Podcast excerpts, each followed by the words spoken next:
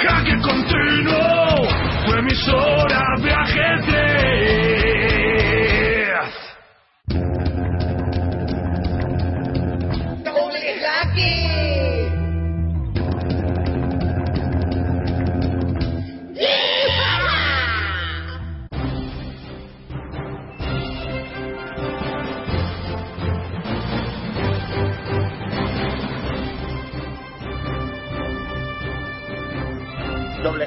y doble hackeras.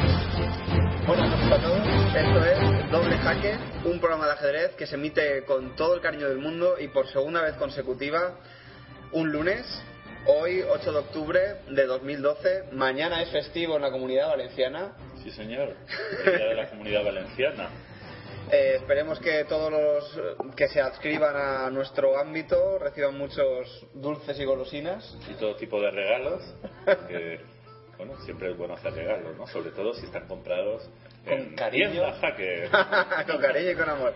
Bueno, a mi izquierda, como siempre, bueno, como siempre, no como casi siempre, porque ya hubo una vez que no hubo. Sí, probamos a ver qué tal, si, Ujú. si hacía más tonterías o menos, ¿no? A tu derecha, pero vimos que... Sí, la izquierda, man- no vamos a ver Man- las conclusiones. A mi izquierda, y como casi siempre, el.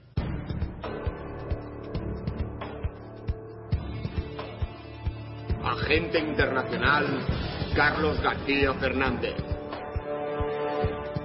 Con licencia para ganar. Eh, ¿Yo? ¿Que quién soy?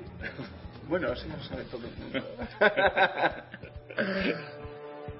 Ah, que te presente, claro. Ah, claro. claro. Como- Por favor. ¿Cómo no? Por favor. Don Yago Gallac, editor de la revista Jaque y muchas cosas más, ¿no? Que algún día, algún día Desvelaremos. Bueno, eh, agente, eh, ¿qué tal su viaje por los Madriles? Ah, eh, bueno, eh, era un viaje secreto. Pero bueno, siguiendo en la línea de secretismo que Sí. inauguramos el pasado lunes, pues muy corto, muy corto. No, fui a acompañar a una amiga. Ah, no, al no, aeropuerto. no, no, no, si es secreto, Ah, es secreto. no, ya, pero lo que pasa, lo que era secreto era el viaje, pero una vez dicho que se hacía, el contenido... No, pero fue un viaje ultra relámpago, ¿no? Lo que pasa es que justo me pillaba en en eso, en la, en la fecha, en la, ¿cómo se dice? En el día del programa, ¿no? Ajá. Entonces, motivo por el cual adelantamos el- el- la convocatoria. Y esta semana también, porque, ¿por qué? Desvélalo tú, ¿por qué lo hemos adelantado esta semana? Bueno, esta semana lo adelantamos porque El la revista, magnifiquérrimo. la revista Jaque se desplaza al- a la final de maestros de Bilbao.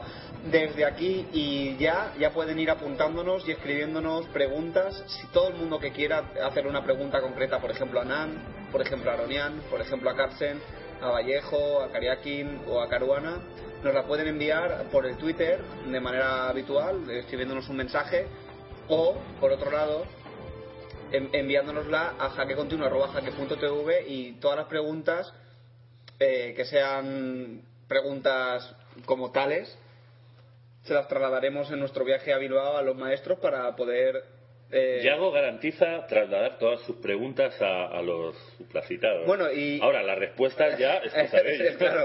O- una él, cosa- él- él va a arriesgar su integridad física. claro para- y tú la moral y, yo, y yo lo contaré.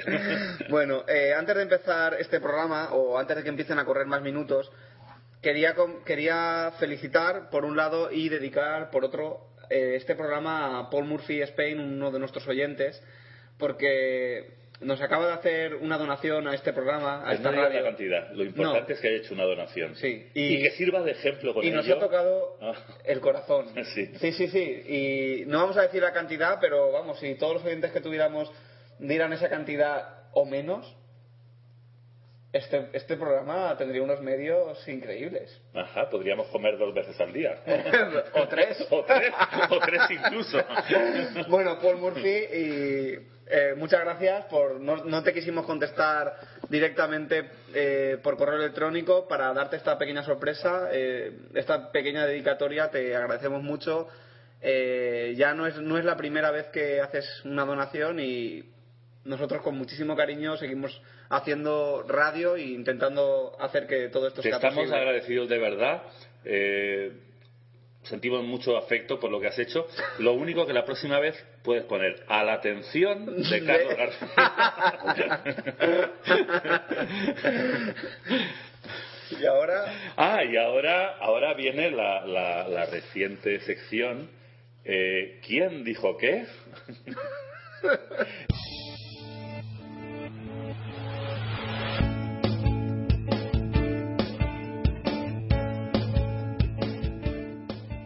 ¿Quién dijo qué? ¿Quién dijo, ¿Quién dijo qué? ¿Quién dijo, quién dijo qué? ¿Quién, dijo? Entonces se trata de una sección llena de premios que no se darán. Eh, bueno, y eh, ha habido avalancha de Ah, respuestas. sí, sí, sí. Pese a no haber ningún premio, mejor dicho, sí que hay premios, lo que pasa es que no se entregan, ¿no? Claro. Entonces, eh, ha habido una avalancha de respuestas, todas fallidas, Todas fallidas, decir, sí. Entonces, eh, recordamos que se trata de descubrir el personaje quien que dijo algo, ¿no? que dijo algo o que, o que experimenta una anécdota.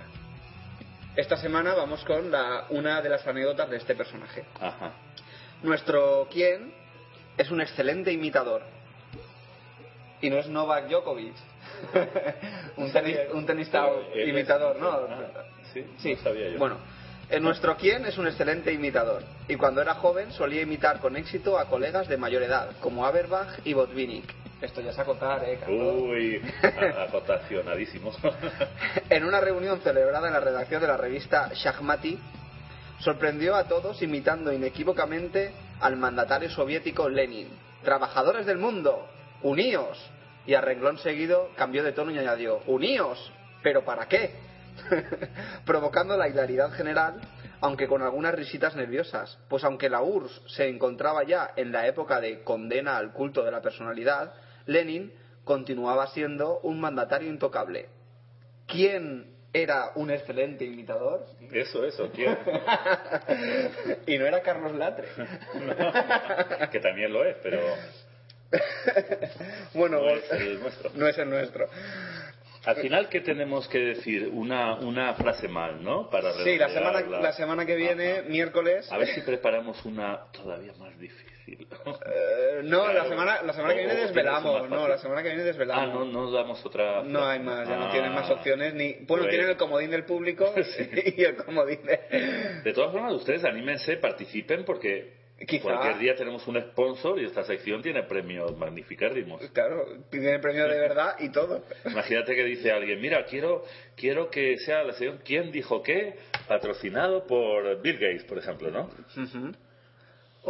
¿O no? Más probable. Bueno, eh, Carlos, ¿qué noticias eh, se trae hoy el ámbito nacional e internacional? Creo que deberíamos empezar por Londres, ¿no? No, deberíamos de empezar porque me digas, Carlos, ordena tus papeles que te voy a preguntar por las noticias del ámbito X. Bueno, empieza por aquella noticia que siempre te gustaría decir y que luego no te da, no te da tiempo y nunca acabas diciendo. Bueno, de hecho es objetivamente la más importante de, Claro, por de la semana, ¿no? Sí, Bueno, por, de la semana y del trimestre. por ser modesto, claro.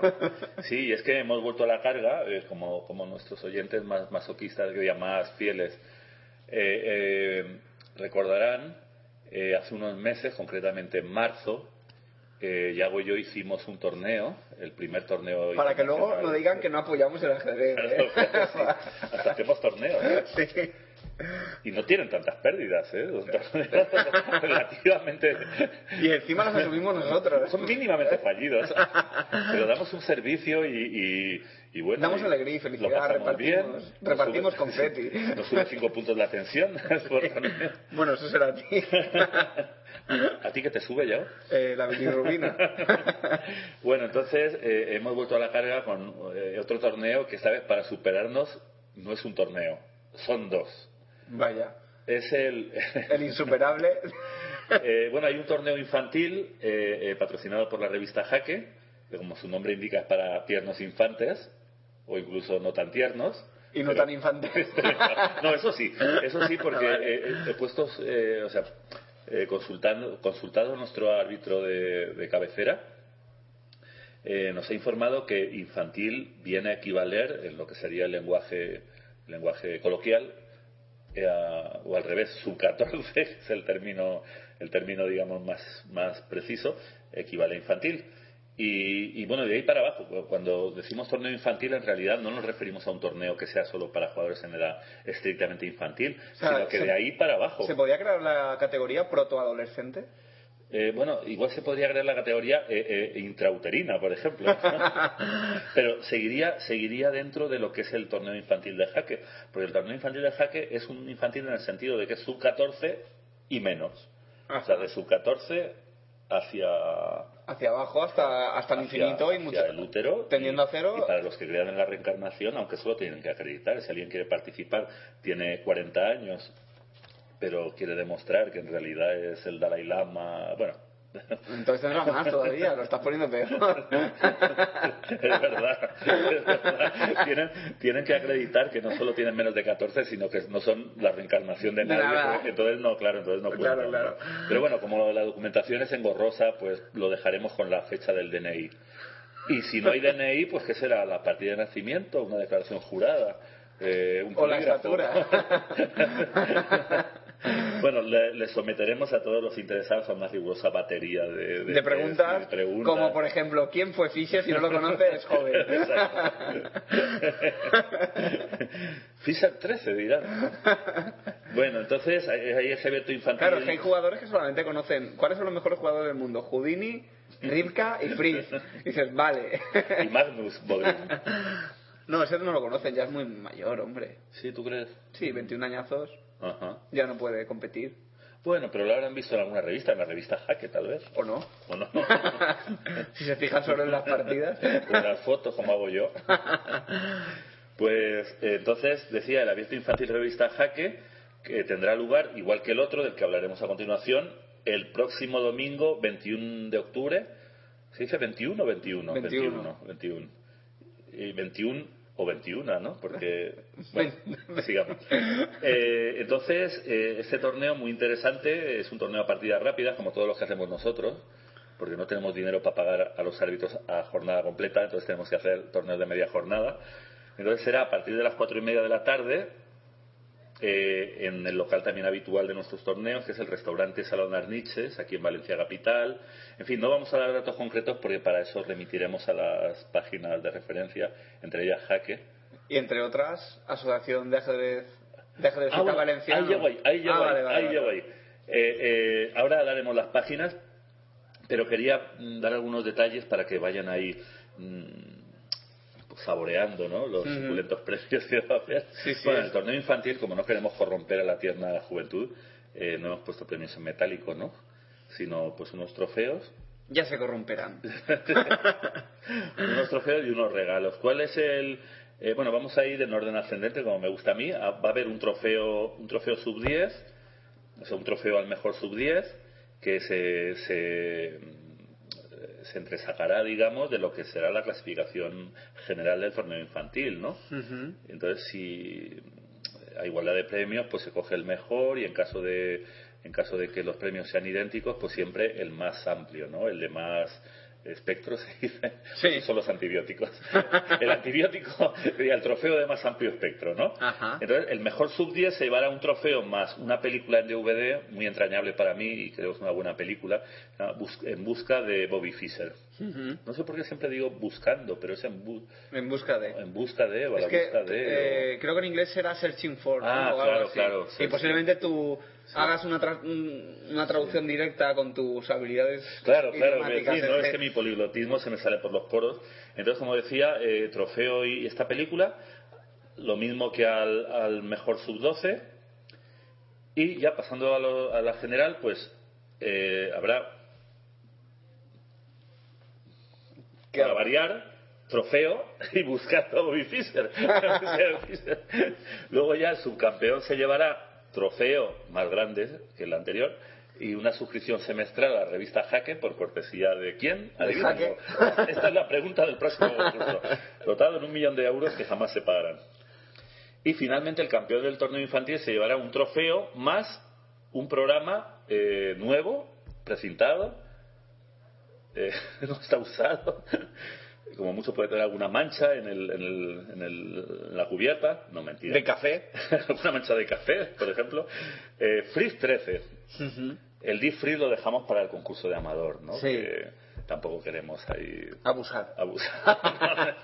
Bueno, eso será uno de los dos torneos. Y luego viene el otro torneo que en realidad es el torneo que, que yo Promueves, ¿no? promuevo ahí con emoción, ¿no? con las manos temblorosas, que es el torneo de inauguración de la asociación que estamos constituyendo y que pretende dar cabida a todos aquellos amantes del ajedrez que estén o no federados, militen o no en algún club ya, eh, pues quieran eh, eh, desarrollar sus habilidades, ¿no? Cosa que no es obligatoria, como siempre decimos, uno puede jugar al ajedrez simplemente por disfrutar, pero nosotros queremos, aunque sea tal vez una apuesta minoritaria, ya lo veremos, queremos darle la opción a todos aquellos que no solo eh, quieren jugar al ajedrez y pasarlo bien, sino también desa- desarrollar sus habilidades, y no solo ajedrecísticas, sino también eh, de otro tipo, ¿no?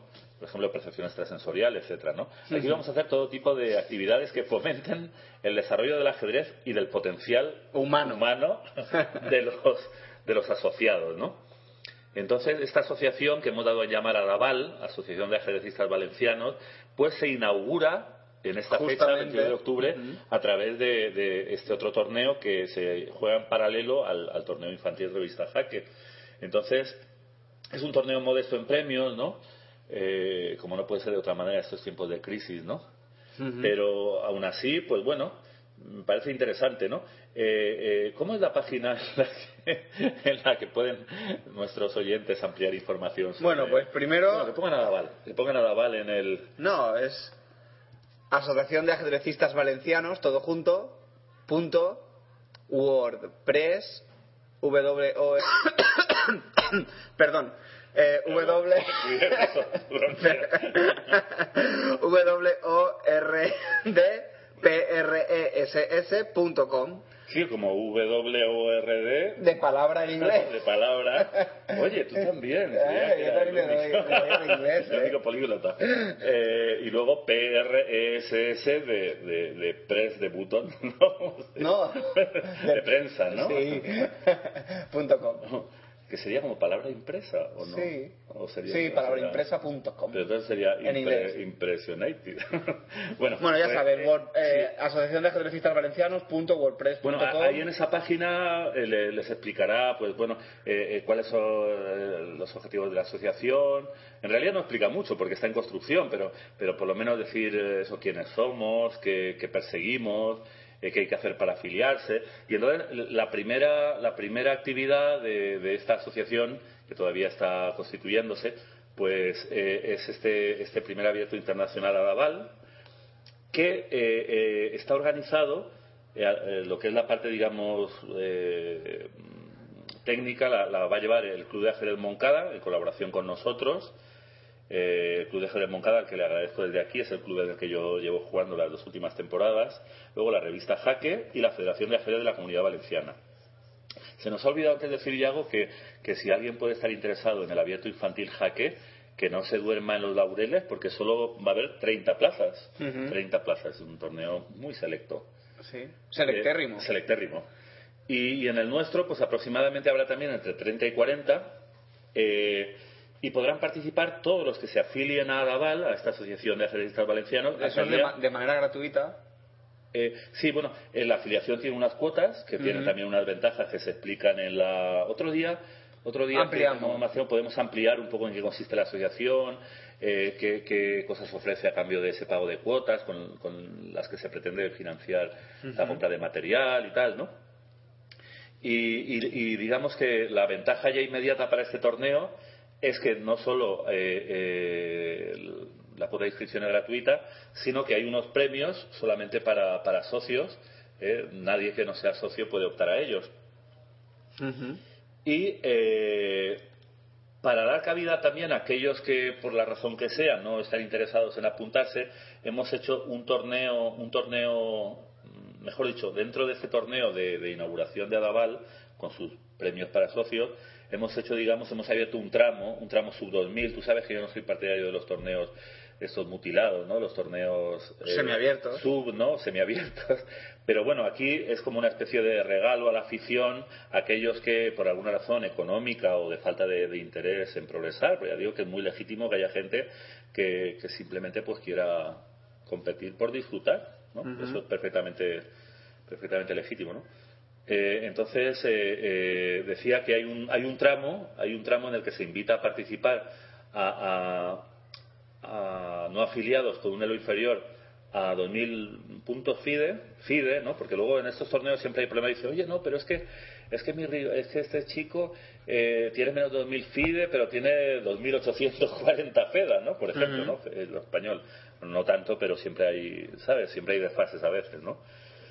Entonces, no, el, el elo de referencia es el FIDE, ¿no? Y entonces los premios no son muy grandes, pero tampoco están tan mal, ¿no?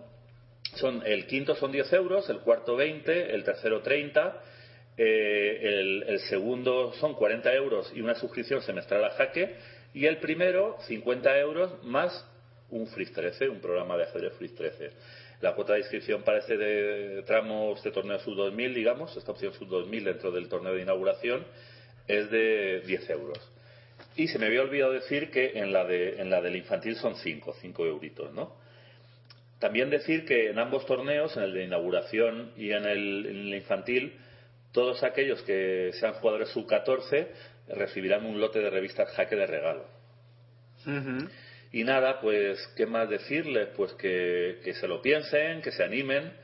Eh, en las bases hay un par de teléfonos de, de información. Pueden ver, digamos, la página de, de Adaval, donde están, están las bases, está un poco la- las explicaciones que estamos comentando. También va a aparecer en, en la revista Jaque. Es que esto está recién sacado del horno, no Sí, hay tiempo ni de colgarlo aún en, Hombre, la página de Jaque. en la página de Jaque no, pero esta tarde sí que se publicó en la página de ajedrez valenciano. Alguien lo ha publicado en la página de referencia de la Comunidad Valenciana, sin contar la, la página oficial de la Federación, la página de referencia de la Comunidad Valenciana, que es ajedrezvalenciano.com. Y, y, y también lo vamos a enviar, es que eso está recién salido del horno, recién salidísimo. Y, y hoy mismo, aunque sea a altas horas de la madrugada, lo vamos a enviar a, a la página de la Federación también para, para su publicación. Agradecer a la Federación que no solo nos, nos da cobertura publicitaria, sino que nos presta los tableros, piezas y, y relojes. Bueno, eh, una vez ya pasamos eh, Bueno, ahora revista vamos a ese hablar de los torneo, torneos exacto. secundarios, como por ejemplo el, el torneo de Londres. por ejemplo el de Londres, sí. Bueno, pues hable de, de ese torneo secundario de Londres. Agente García. Bueno, yo lo tenía por aquí. A ver, me- me- por favor, ¿me puedes aguantar el campeonato de España? Sí. Ah, ¿y el campeonato de Ucrania? Y el de Ucrania. Vale. Sí, pero el de Ucrania estoy confuso, no sé si hablaré de él, porque yo creía que había ganado la Musichuk que yo pensaba y ha, ha ganado otra Musichuk. Estoy confuso, estoy en estado de semi-shock. Bueno, hablaremos de- del torneo de Londres, del que ya... ya... Cambio de gafas. Mejor lo lees tú, porque me parece que me las he dejado. Bueno, Eh, eh, Siempre los resultados de la última ronda y luego haré un comentario. Breve y jocoso. Un comentario. Muy bien, en la ronda décima y última, eh, Leko y Gelfand hicieron tablas, Kasimyanov y Grishuk también, Nakamura venció y convenció a Anish Giri. Sí, menos Y- mal, porque Y luego, la única. sí, sí, To- Topalov y Adams entablaron también, y Leinier Domínguez e Ivanchuk también entablaron. Ya sabemos, todos sabemos que, Le- que, Leinier- que Vasily Ivanchuk tiene, digamos que, cogidita la medida de, de Leinier. Ah, yo no me había fijado en Sí, ese porque detalle. en los memoriales Capablanca le suele, Ah, meter, bueno, le sí. meter un poquito la mano. Pero es que, a- pero a es que yo entiendo ese fenómeno psicológico, ¿no? Leinier es el mejor jugador de Cuba y de toda Latinoamérica. Eh, es el mejor jugador Leinier, sí. Es- Ya lo estuvimos diciendo el otro día. Y, y- y entonces, entonces eh, eh, tú imagínate que es el, es el, es el, el bueno local, ¿no? Tú siempre vas a un torneo, está el... El, El primer local. El primer, no, pero el me- sí, o sea, el bueno tal, aquí al que nadie le... le- Claro, el primer local en Moscú eh, tiene 2008. Entonces, ¿qué pasa? Yo creo que de repente Leinier dice, bueno, voy a jugar este torneo, soy el mejor, y de repente aparece Ivanchuk por ahí su pinta de despistado. Vaya, hombre, ya lo hemos... ya lo hemos liado otra vez. y entonces, claro, pues yo creo que eso, eso es un poquito, no sé, un poco estresante y de ahí viene a lo mejor el... el porque claro, Ivanchuk es el hombre que va a Cuba a derrotar a Leinier. o que de hecho lo hace, ¿no? Pero bueno, desvaríos aparte, eh, decir que de resultas de estos, de estos resultados, valga la resultancia. eh, ah, sí, gracias. Será maldito, había otra ronda. Me, me has dicho decir. Ah, pero está perfecto, porque has dicho, es que si no, mira, eh, Te voy a explicar por qué te he dado la, la penúltima ronda en vez de la última. Es que aquí nos metemos mucho siempre con, con Nakamura. Yo te tengo dicho, ya hago. Afloja un poco, hombre. No le llames cara. Eh, ¿Cómo es? Na- cara, Nakamura. No digas que es feo, hombre. O que parece un tanquecito. Así te, así te escudes en las palabras de. Bueno, su madre sabe quién, quién pronuncia esas No, palabras. su madre sabe que es una persona digna de cariño. Y nosotros, nosotros confiamos en la palabra de su madre. Como Frankenstein, ¿no? Que también era digna de que... No, pero, no, pero esto, esto son bromas, producto de una mente enferma de la mía, ¿no? Pero Bueno, está bien la aclaración. esa. Nakamura, por feo que sea, pues es una magnífica persona. Cosa de la que estoy seguro porque veo muchas fotos por internet en la que todas las chicas de los torneos quieren salir con él. ¿Sí? Sí, y bueno, en la foto, ¿no? Y Ah, vale. Ah, que... Y entonces no solo están ellas muy alegres, sino que consiguen arrancarle a él una sonrisa y entonces ya no están feas, Igual es de ¿no? sonrisa fácil. Bueno, eso Como usted. Habría que preguntarle. No, pero incluso tengo una amiga que, que tiene en el Facebook a, Nakamura. no, no, a Nakamura no, a Daisy Cori. Ah, vale. Y entonces, pues también Daisy Cori le mandó una foto ahí con Nakamura, ¿no? Nakamura es una persona que por lo visto debe ser Fotografiable. entrañable, ¿no? Bueno, fotografiable no es muy fotografiable, ¿no? Le pasa como a mí, aunque por otros conceptos, ¿no? Bueno, pero quiero decir que, que pese a estas jocosidades, ¿no? Que, que le dedicamos con cariño. Y tal vez con, con un exceso de continuidad. A, Ika- a Hikaru eh, eh, había, había que dar el resultado de la, de la única partida que ganó. Entonces ha sido mi, mi subconsciente me ha hecho darte la, la- Se la ha vendido y, y yo, y yo mira que no contaba. Ah, no, mentira, ha ganado dos. Desde luego es que esto me lo voy a tener que hacer mirar, ¿eh? ¿A quién es el otro que le ha ganado? Que no alcanzó. A ver. A ver, A ver. el amigo Nakamura ha ganado dos.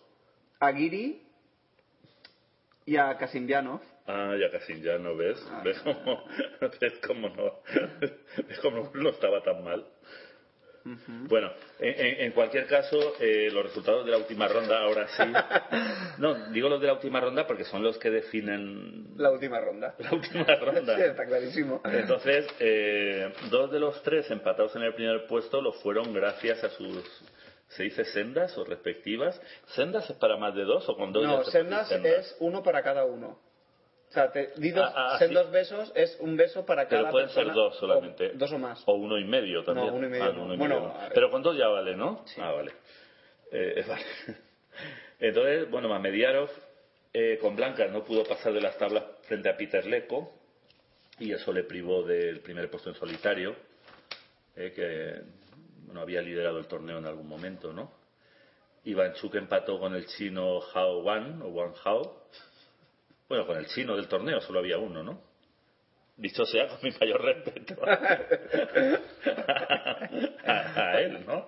A él y a, y a- y a todos los que te cocinan. Y a todos los que... Sí, bueno, pero bueno, de eso hablaremos otro día. Bien, eh, luego Miguel Adams, Michael Adams, eh, Michael Adams, que no ha sido este uno de sus torneos más... Bueno, tampoco ha estado tan mal ahora que lo veo. De hecho, eh, tú sabes que hay- había una cada día anécdota que contaba que Michael. Adams era el Homer Simpson del ajedrez. ¿Ah, sí? ¿Por qué? Porque no le gustaba mucho calcular, era así como un poco vagote. Ah, pues no, no me lo imaginaba. Yo, a- yo a Adam lo admiro profundamente desde, desde que leí, pero hace ya muchos años, ¿no? Algunas crónicas en las que decía que tenía una novia que luego llegó a ser su mujer, creo, con la que se besaba tórridamente antes de las partidas, ¿puede ser? ¿Te suena algo? No. Ah, bueno, igual, igual ha sido un, un sueño erótico. Bueno, sigamos. Eso ya es grave, ¿eh? No, no, no, eso lo he leído. Lo he leído y además de más de una fuente. ¿Se dice así? Bueno, eh, empató con, con Leinier, ¿no? El, el- el- el que parece el, síndrome del mejor jugador local, que de repente se topa con, con Basilio, Ivanchuk. Luego, Giri, qué, qué mal final de torneo. Esto es amargo, ¿no? En un torneo súper fuerte estar ahí, ahí, ahí, peleando, peleando y perder las dos últimas, ¿no? Que es lo que le ha pasado al amigo Giri, ¿no? Pero eso, eso curte. Eso curte, sí, señor. Y este chico está en edad de curtirse todavía. Sí. No como yo. Yo mm, tengo que ganar y si no me deprimo. Pero ellos, ellos... No, es mentira. Yo ya estoy acostumbrado a no ganar. Eh, bien, entonces Giri perdió con Topalov, que gracias a eso eh, compartió el primer puesto. Lo mismo que Gelfand, que le ganó a Casillanov. Por desempate ganó Topalov. Sí, luego queda una partida que es las tablas que hicieron Grischuk y, y Nakamura, ¿no? Entonces por desempate ganó Topalov, Enhorabuena, Topalov. Enhorabuena, hombre, Porque enhorabuena. ya él quería reencontrarse un poquito, ¿no? Eh, Estaba tomando un poco de. Empezó la primera parte del torneo un poco más gris, ¿no? Más. eh, Por cierto, ¿te has fijado, te has fijado esa, esa especie de traje que lleva con unos grandes, eh, ¿cómo se llama esto? ¿Solapas o...? Bueno, el ejemplo lo corto. ¿Sí? Sí, no, es que me gustaría... ¿Llamar a su modista? No, me gustaría conocer tu opinión sobre ese traje. pero- ah, vale. Bueno, segundo Gelfand, yo por un momento ay, estaba ahí contento que de ganara el quería, sí, ¿no? sí, por aquello de que fue el que Bueno, pero es el momento de que. de hablar con Amador Cuesta. No, Yago, por favor. que- dame, aunque sean 5 o 10 minutos más, que, que ni siquiera he dicho... Pero es que Amador nos está esperando, ¿eh? Vale, pues muy rápido, Amador, discúlpame. Mira, eh, en orden ascendente, no voy a decir ni los puntos. Nakamura, Guiri, Domínguez, Kasinjanov, Iván Chuk, Adams, Wan Wan, Leko, Grischuk, Mamediarov, Gelfan y Topalo. como Con su.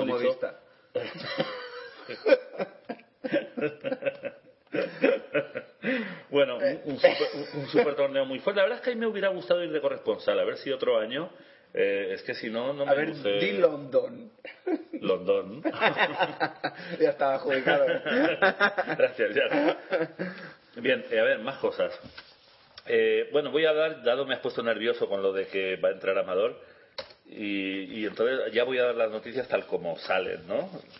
Ahí imitando, homenajeando, se dice, homenajeando aquel día en que, en que las barajé. Se va a celebrar eh, próximamente, eh, más concretamente entre el 10 y el 18 de octubre, el Campeonato de Europa de Clubes de Ajedrez 2012. Claro, no va a ser el 2014.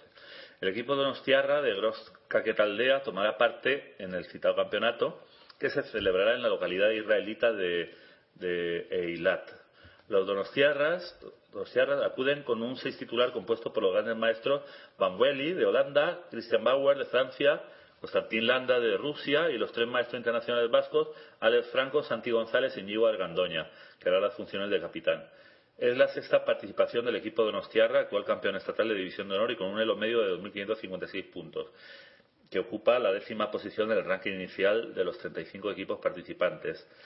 Bueno, aquí hay otros equipos que para, Sí, para no hacer una bueno, exhibición. No, claro, está claro, pero. es curioso, esta mañana he estado mirando yo los, los equipos que participaban en, en el Campeonato de Europa de Clubes y hay solamente un equipo español, que es este, eh, tres de Israel, tres o cuatro de Israel, tres o cuatro de Rusia, y es, es curioso, ¿no? Que, que, bueno, los de Israel no estaba Gelfand, por cierto. Sí. Bueno, el de Israel es lógico porque se juega eh, allí, ¿no? Sí. En Israel.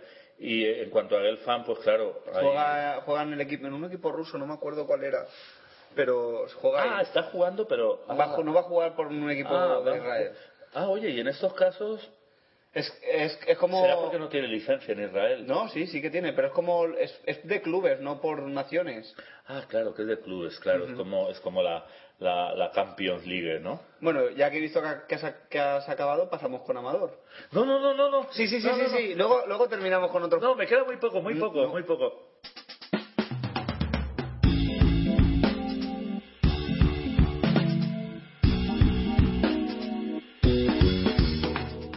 Jaque continuo en sintonía con el ajedrez.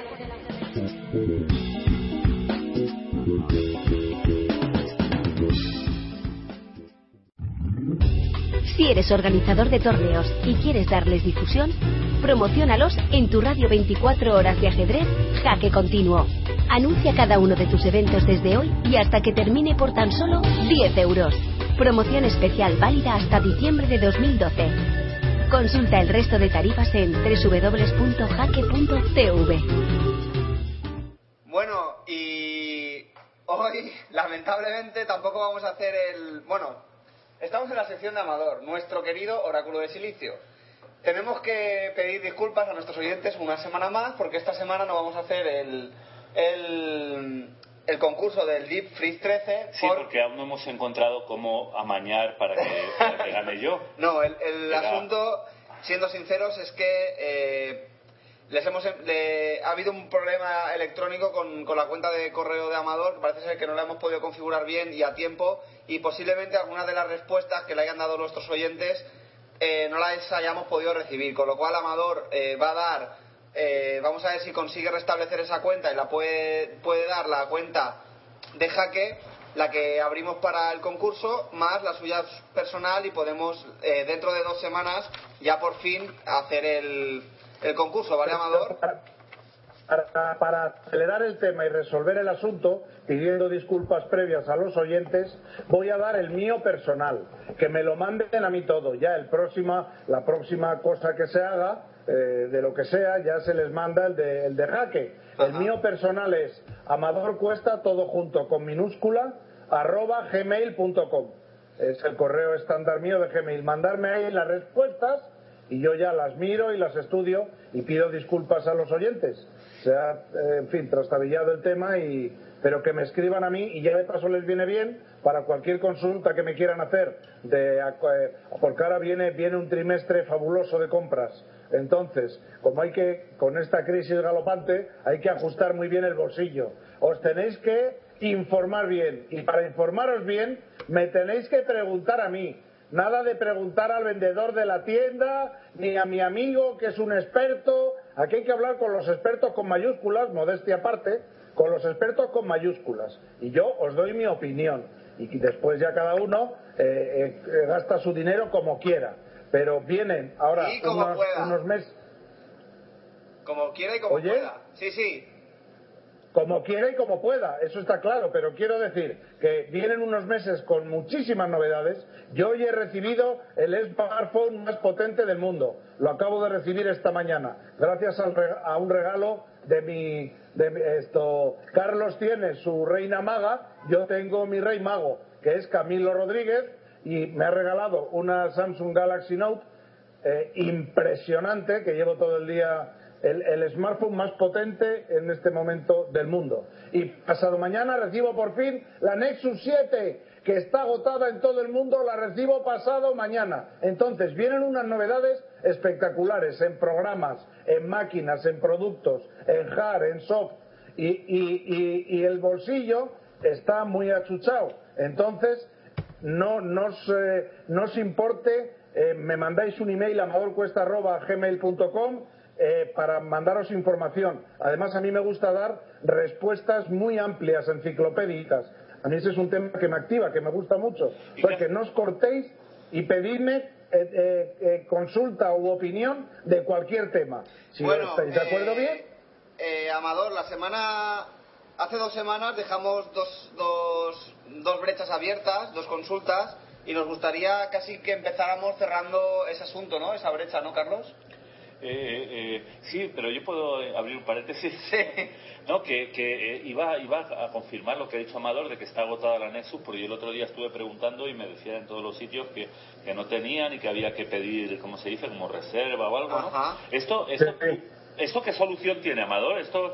eh, No, pues la, sol- la solución que tiene ya os la doy a todos desde ahora. Ir al sitio, a la FNAC o al corte inglés o donde la vendan. Yo, mi opinión es donde me la compro yo, en Mundo PDA. Habláis con la persona adecuada, en caso de Mundo PDA es Patricia. Habláis y hacéis la prerreserva. Va a haber un problema muy grave de, de- de reservas de la Nexus 7. Va a haber una demanda terrible y no hay la oferta suficiente. Parece increíble, pero se agota en todos los sitios donde va, en todos los países se agota. Pasa como con el iPhone, pues aquí se agota más rápido que el iPhone todavía, la Nexus esta. Entonces, mi consejo, que vayáis al sitio y que haga- hagáis la, hagáis la ya. Yo no la hice hace un mes, en su momento, que es cuando la tenía que haber. No la hice, la hice a los 48 horas de recibirlo y ya se les había agotado. Se ha agotado en Estados Unidos, en Inglaterra, en España. Me la- eh, mi opinión, iros a comprar la Nexus 7, que es la mejor compra de estas navidades, la compráis, la de 16 gigas, ¿eh? la de 250 euros. Compráis esa, hacéis la pre-reserva y a esperar, porque va a haber unos retrasos enormes con la Nexus. ¿Y eso lleva 3G, Amador? ¿Eh? ¿Lleva 3G o va por No, Wi-Fi? no, no, no. La Nexus, la de 200, solo lleva Wi-Fi. 3G en principio no. ¿Eh? Va a ser una, va a ser una posterior que va a salir. En principio la Wi-Fi. Yo normalmente no tengo 3G y a mí con la Wi-Fi todos los aparatos que tengo me van de película. Entonces, bueno, en principio 3G eh, ahí me has cogido. Tendría que mirar. No estoy seguro. Yo diría que no. Yo creo, creo que no, pero como no entiendo mucho, porque ya te digo, estuve preguntando y tal, pero me dio la impresión de que, de que eso iba, como tú dices, por wifi, ¿no? Además, por el precio que Wi- tiene... Wifi, wifi, vamos a ver, wifi con seguridad. Pero espera, espera un momentito, espera un momento, que voy a consultar y te lo digo. A mí me dijeron que no, pero como yo no hago caso a... Porque el otro día salió una amiga bueno. de viaje y me dijeron que ya no podía comprar una maleta por internet y cinco minutos después de que en atención al cliente de Iberia me dijeran eso, cinco minutos después la estaba comprando por internet. O sea que yo ya no me Ya. fío más que de Amador y gente de... Y cuesta. Eh, ha- ha- hacedme caso, vamos a ver, hacedme caso. Yo me meto varios, varias horas al día en Internet, estoy continuamente, tengo 40 o 50 marcadores de, de temas de ajedrez y de portabilidad, tabletas, yo me meto varias horas al día y me estoy empezando a perder ya. Y eso que yo me dedico a esto. Tú imagínate la gente que no tiene ni idea, que se meten eh, en, una tienda los vendedores, en la inmensa mayoría, siento ser tan duro, y en temas de informática y electrónica más, eh, van a la comisión. Son una panda de bandidos, lo siento, pero es así. Y te atracan, entonces te meten el producto que más comisión les da. No tienen ni idea, ni idea. Siento ser tan duro, pero es así. En este país, por desgracia, no se vende, se expende. ¿eh? Llegas a un sitio, a ver, deme como un paquete de educados, deme un paquete de educados que me lo llevo. Pero con temas de informática que cuestan un dinero, 300, 400, 800, 2.000 euros. Estamos hablando de cifras muy importantes, estamos todos muy apretados, entonces hay que ajustarse muy bien. Y para eso hay que estar bien informado. Vengo 30 años diciéndose, diciéndolo, pero esto es como predicar en el desierto. Porque claro, cada uno tiene que si un amigo me ha dicho, que si el de la tienda me ha dicho, que si el otro, que si no sé qué. Y bueno, y todos te dicen y al final eh, eh, se arma la gente, se aturulla la gente y el, y el 80% de la gente compra lo que no debe. ¿eh? Como está pasando, como ha pasado durante tres años con las tabletas de, de Android. Viendo el catálogo que tienen en Carrefour, eh, con todo respeto para Carrefour, ves las basuras que hay ahí en el catálogo y dices, no me extraña que, que iPad se esté quedando con el mercado. Porque claro, con, con lo que se está vendiendo, con las porquerías que se están vendiendo de, de tabletas, claro, la gente lo que quiere es, eh, la, claro, la iPad cuesta 700 euros y la gente quiere eh, una tableta por 80 euros que te funcione como la iPad. Y claro, eso no puede ser. Los milagros no existen. Y los duros, los duros a peseta tampoco. Y en tiempo de crisis menos. Ajá.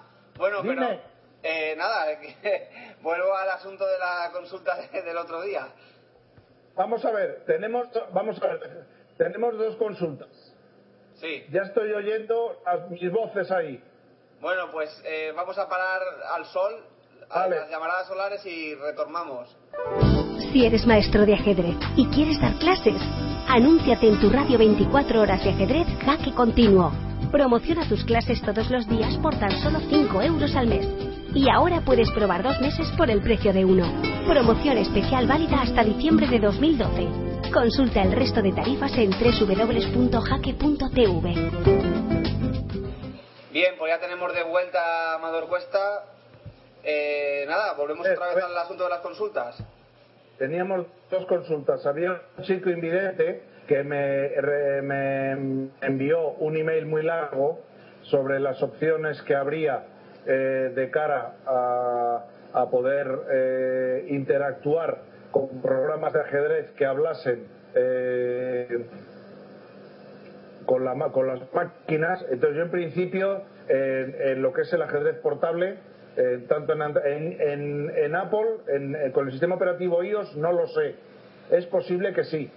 Eh, pero con Android, en principio, no hay, no hay un sistema, no hay una GUI, no hay una interfaz de usuario que, sea, que se comunique por la voz con el jugador. En principio, hasta donde yo sé. Eso, en todo caso, le aconsejaría a este hombre eh, o si él me lo permite, eh, podría hacer la consulta, como yo soy beta tester de tres o cuatro programas importantes, eh, puedo preguntarles si yo sé que hoy por hoy no, pero puedo hacer la consulta, si este hombre lo considera oportuno, de si más adelante está previsto o si se podría hacer. ¿eh? Porque, claro, ese es un tema que obviamente cuesta horas y dinero y a lo mejor la ONCE podría estar interesada en financiar algún tema de ese tipo. No lo sé. Pero para eso hay que hablar con los. Eh, hay que tener en cuenta que los programadores actuales tienen equipos de trabajo muy pequeños, son, son pymes, entonces, y pymes muy, muy pymes, y, bueno, y eso supone un trabajo y ya no te digo eh, hacerlo específicamente para el español, porque si me dijeras hacerlo en inglés, a lo mejor podría haber un planteamiento porque eso tiene, eso tiene una, podría tener una demanda mundial, pero ya ponerlo para español tendría que circunscribirse a la ONCE y ahí es donde obviamente la ONCE tendría la última palabra, porque obviamente eso habría que pagarlo, eso sería un proyecto a pagar. Ajá. Y el otro, Sí, sí. La, otra Sí, la otra, la otra que, que den explicaros mi conversación con Botvinnik. Ajá. Eh, mi conversación con Botvinnik, eh, cuando le conocí en el campeonato de, de, Rusia, el último, el penúltimo que hubo del año 88, que fui con Román Torán, fuimos a Moscú, allí Botvinnik me presentó a Casparo, yo a Casparo le conocí allí en el 88, ese campeonato de Rusia lo, lo quedaron en primer puesto eh, Karpov y Kasparov. La madre de Kasparov formó allí un escándalo porque quería que se cambiara la normativa para que desempataran entre los dos y no hubo desempate. En fin, alguna vez contaré la historia del pollón de la Kasparova. Se armó un, escándalo importante. Y bueno, eh, hablando con, estuvimos, eh, Botvinnik vio que yo entendía del tema de ajedrez y computadoras y nos pasamos dos horas, nos fuimos allá a un rincón, todo el mundo mirando, diciendo, ¿estos de qué hablarán? Hablaba un inglés bastante bueno, por cierto, y nos pasamos dos horas hablando del futuro del ajedrez, eh, del ajedrez electrónico y tal. Un hombre apasionante, Botvinnik, no solamente como jugador, sino, sino como él vio con claridad y él lo que me vino a explicar claramente, y esto es primicia mundial, esto no le he publicado en ningún sitio, eh, el, eh, que las máquinas serían un instrumento de primer nivel, el más importante, ¿eh? E instrumento de análisis y de apoyo a los análisis humanos en el futuro. Me lo dijo hace ya muchos años. Él dijo que las máquinas tenían una aproximación eh, inexacta. Él lo que me vino a decir es que eh, los hombres analizamos y hacemos búsquedas inexactas incompletas e inexactas en el tema del ajedrez. Y las máquinas también hacen otra aproximación inexacta, pero es lo que os decía otro día, que se pueden complementar muy bien. Y él precisamente me dijo que el, sistema analítico de la máquina, al ser eh, muy diferente del humano, se complementa perfectamente con el del humano. Eso es lo que, lo que me vino a decir. Y él dijo que las máquinas en el futuro, ya en el 88, serían importantísimas para los análisis humanos en el ajedrez. Y él, él, Amador, en cuanto a ese trabajo que siempre pregonaba, que estaba haciendo de, de, la, de la, búsqueda del, del algoritmo, del ajedrez, la búsqueda del algoritmo perdido, eh, eh, ¿tú crees que llegó, llegó a avanzar y hasta dónde crees que llegó él con, en aquella época? No, yo se lo pregunté y a mí no me dio una respuesta satisfactoria. ¿eh? Su famoso, ¿cómo se llamaba el programa que hizo el engine de Botvinnik? ¿Eh?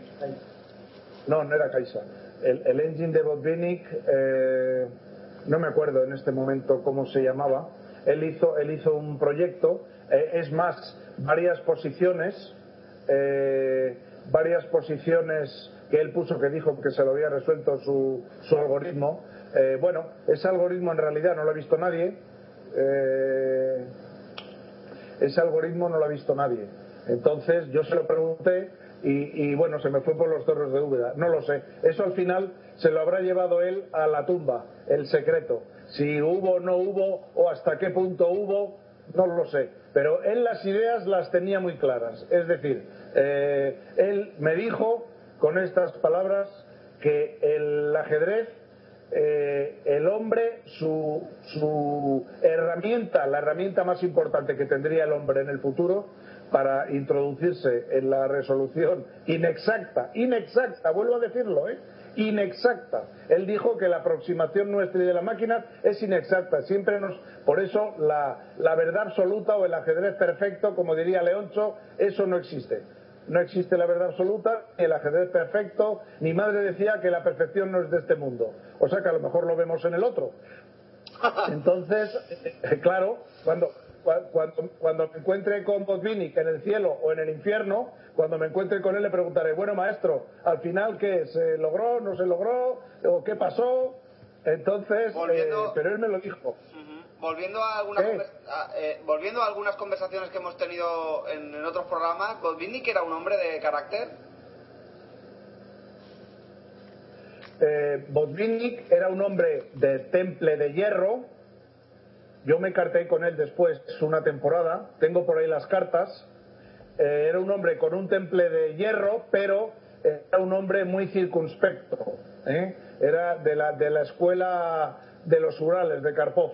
Un hombre muy circunspecto, muy callado, eh, muy, muy del estilo de Karpov, pero, te- pero tenía yo, eh, a mí me comentaron varios enfados, por ejemplo, en el Mundial ese, hubo dos enfados, tuvo un enfado con Kasparov por el tema del Lepin, y creo que era tremendo, ¿eh? Era un hombre de un carácter y de un temple de hierro, de hierro. Entonces, eh, bueno, bueno, le, adoran en, Rusia, bueno, es, es Dios, en Rusia es Dios Botvinnik. Entonces, lo que pasa que era un hombre, eh, tú le veías tan apocadito, tan callado, tan circunspecto, que pensabas que era un pobrecito, pero de pobrecito nada, él era un, un hombre, un hombre de hierro en ese sentido. Eso me temía. Precisamente. Bueno, Eh, eh, El- el- Entonces, eh, más cositas. Eh, teníamos eh, la- en las partidas de Caruana, las estuve viendo, Sí. las de que por cierto, por cierto está Caruana potentísimo, ha venido, ha venido, ha venido de, ha venido de Brasil superpoderoso. Ese chico, ese chico a la chita callando, yo le conocí en Mérida hace ya años, a ese chico a la chita callando se va a poner entre los cinco mejores del mundo. Ya tiene 2.770 y tantos. Como gane, como gane Bilbao, es- ese chico se va a acercar a los 2.800. Así como que no quiere la cosa, se va a poner de los primeros. sí, posiblemente, ¿no? Suba unos cuantos puestos si, si termina venciendo en Bilbao. Este es lo, lo mismo que Botvinnik. Le ves tan calladito, le ves, no habla, no dice una palabra, tiene una mirada así huidiza, en plan Frodo, huidiza, pero claro, le ves luego, le, le- le ves luego jugando y claro, es, es, es lo que pasa. Las apa- en ajedrez, muchísimas veces las apariencias engañan, ¿eh? Sí, además luego le escuchas la voz, tiene una voz ahí Poderosa. poderosa. Sí. Oye, eh, parece que las llamadas solares a- acosan, ¿no? En cuanto veamos que arrecian, volvemos a intentar. Exactamente, sí. Es que hoy, hoy los Eh, bueno, a mí mientras me coja jugando con mis adminículos, yo muero a gusto, no hay problema. Muy bien, eh, estuviste mirando, te pedimos, no sé si hicimos suficiente hincapié en que por favor miraras el final ese entre Carlsen y Caruana, ¿no? De la primera vuelta en Sao Paulo. Ah, sí. Eh, Nada, no, pues no, yo ahí también he caído, no, no, ahí, ahí no he podido ese, ese final. A ver, para dentro de dos semanas me dijisteis, no, no, no era Car- Caruana Carlsen, Sí, claro. Caruana Carlsen, una Sí, francesa. Sí, Vale, yo prometo, ahora sí, ahora ya lo estoy apuntando, lo tenía apuntado, pero no lo te pido disculpas. Todos somos humanos. Carlos es humano, yo también. Menos yo, que Entonces- Bueno, siempre, bueno, eso- siempre me acuerdo de todo y siempre... Eso de, de Carlos es humano merece una explicación para nuestros Sí, oyentes. Sí, no, Eh, no, es que, es que semanas- por una lamentable confusión yo le hice, le da un pequeño disgusto a Amador, ¿no? Él estuvo trabajando para una consulta que yo le quería hacer, pero, pero por lo visto él entendió que yo le iba a llamar antes de, de lo que él pensaba. O sea, mejor dicho... Y tú pensabas llamarle después de lo que... Eh, claro, y entonces yo pido disculpas aquí públicamente tanto a Amador como a nuestros oyentes por... No, no, pero esto, vamos a ver, pero si, si a mí además me ha venido bien, porque por ejemplo, yo no había visto el catálogo de Carrefour, catálogos de grandes superficies, yo no las había visto y entonces, eh, bueno, me ha, me ha venido bien para ver, para ver lo que se vende por ahí y para comprender algunas cosas que yo no comprendía. ¿Por qué el iPad sigue teniendo el 60 o el 70% del mercado en España de las, de las tabletas? Y ahora lo entiendo. Pues mira, ahora cosa- las cosas va- van, Una consulta políticamente incorrecta buscando una, una respuesta igual, igual de políticamente incorrecta. Eh, eh, en este tipo de, de superficies, eh, Carrefour o puede ser también, bueno, incluso el corte inglés, no sé si el corte inglés lo tiene mejor, pero ahí, ¿qué, qué es salvable? Imagínate que alguien no tuviera más remedio que comprar ahí, ¿no? Eh, por alguna razón. Crediticia. Pues no, pero mira, espera, espera, Carlos, espera, que se me ha olvidado decirte una cosa.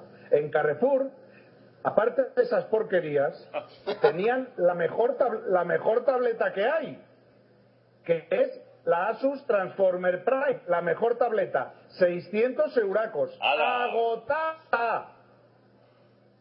Madre mía, O menos sea mal que que está la, agotada, porque la si no gente, iba a sufrir. la gente no es tonta.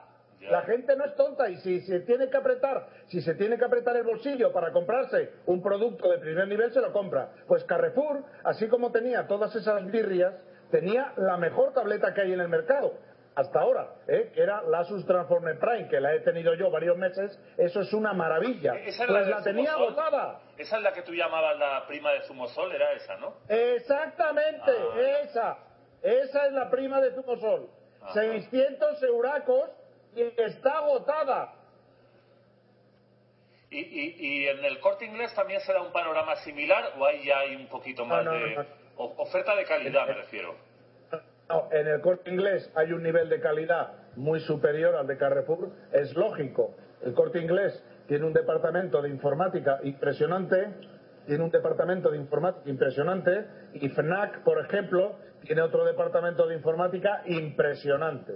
Entonces, eh, ahí hay un nivel muy superior. Pero siempre se cuelan cositas.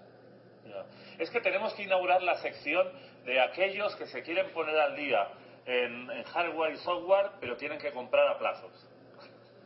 Seguro que no soy el único.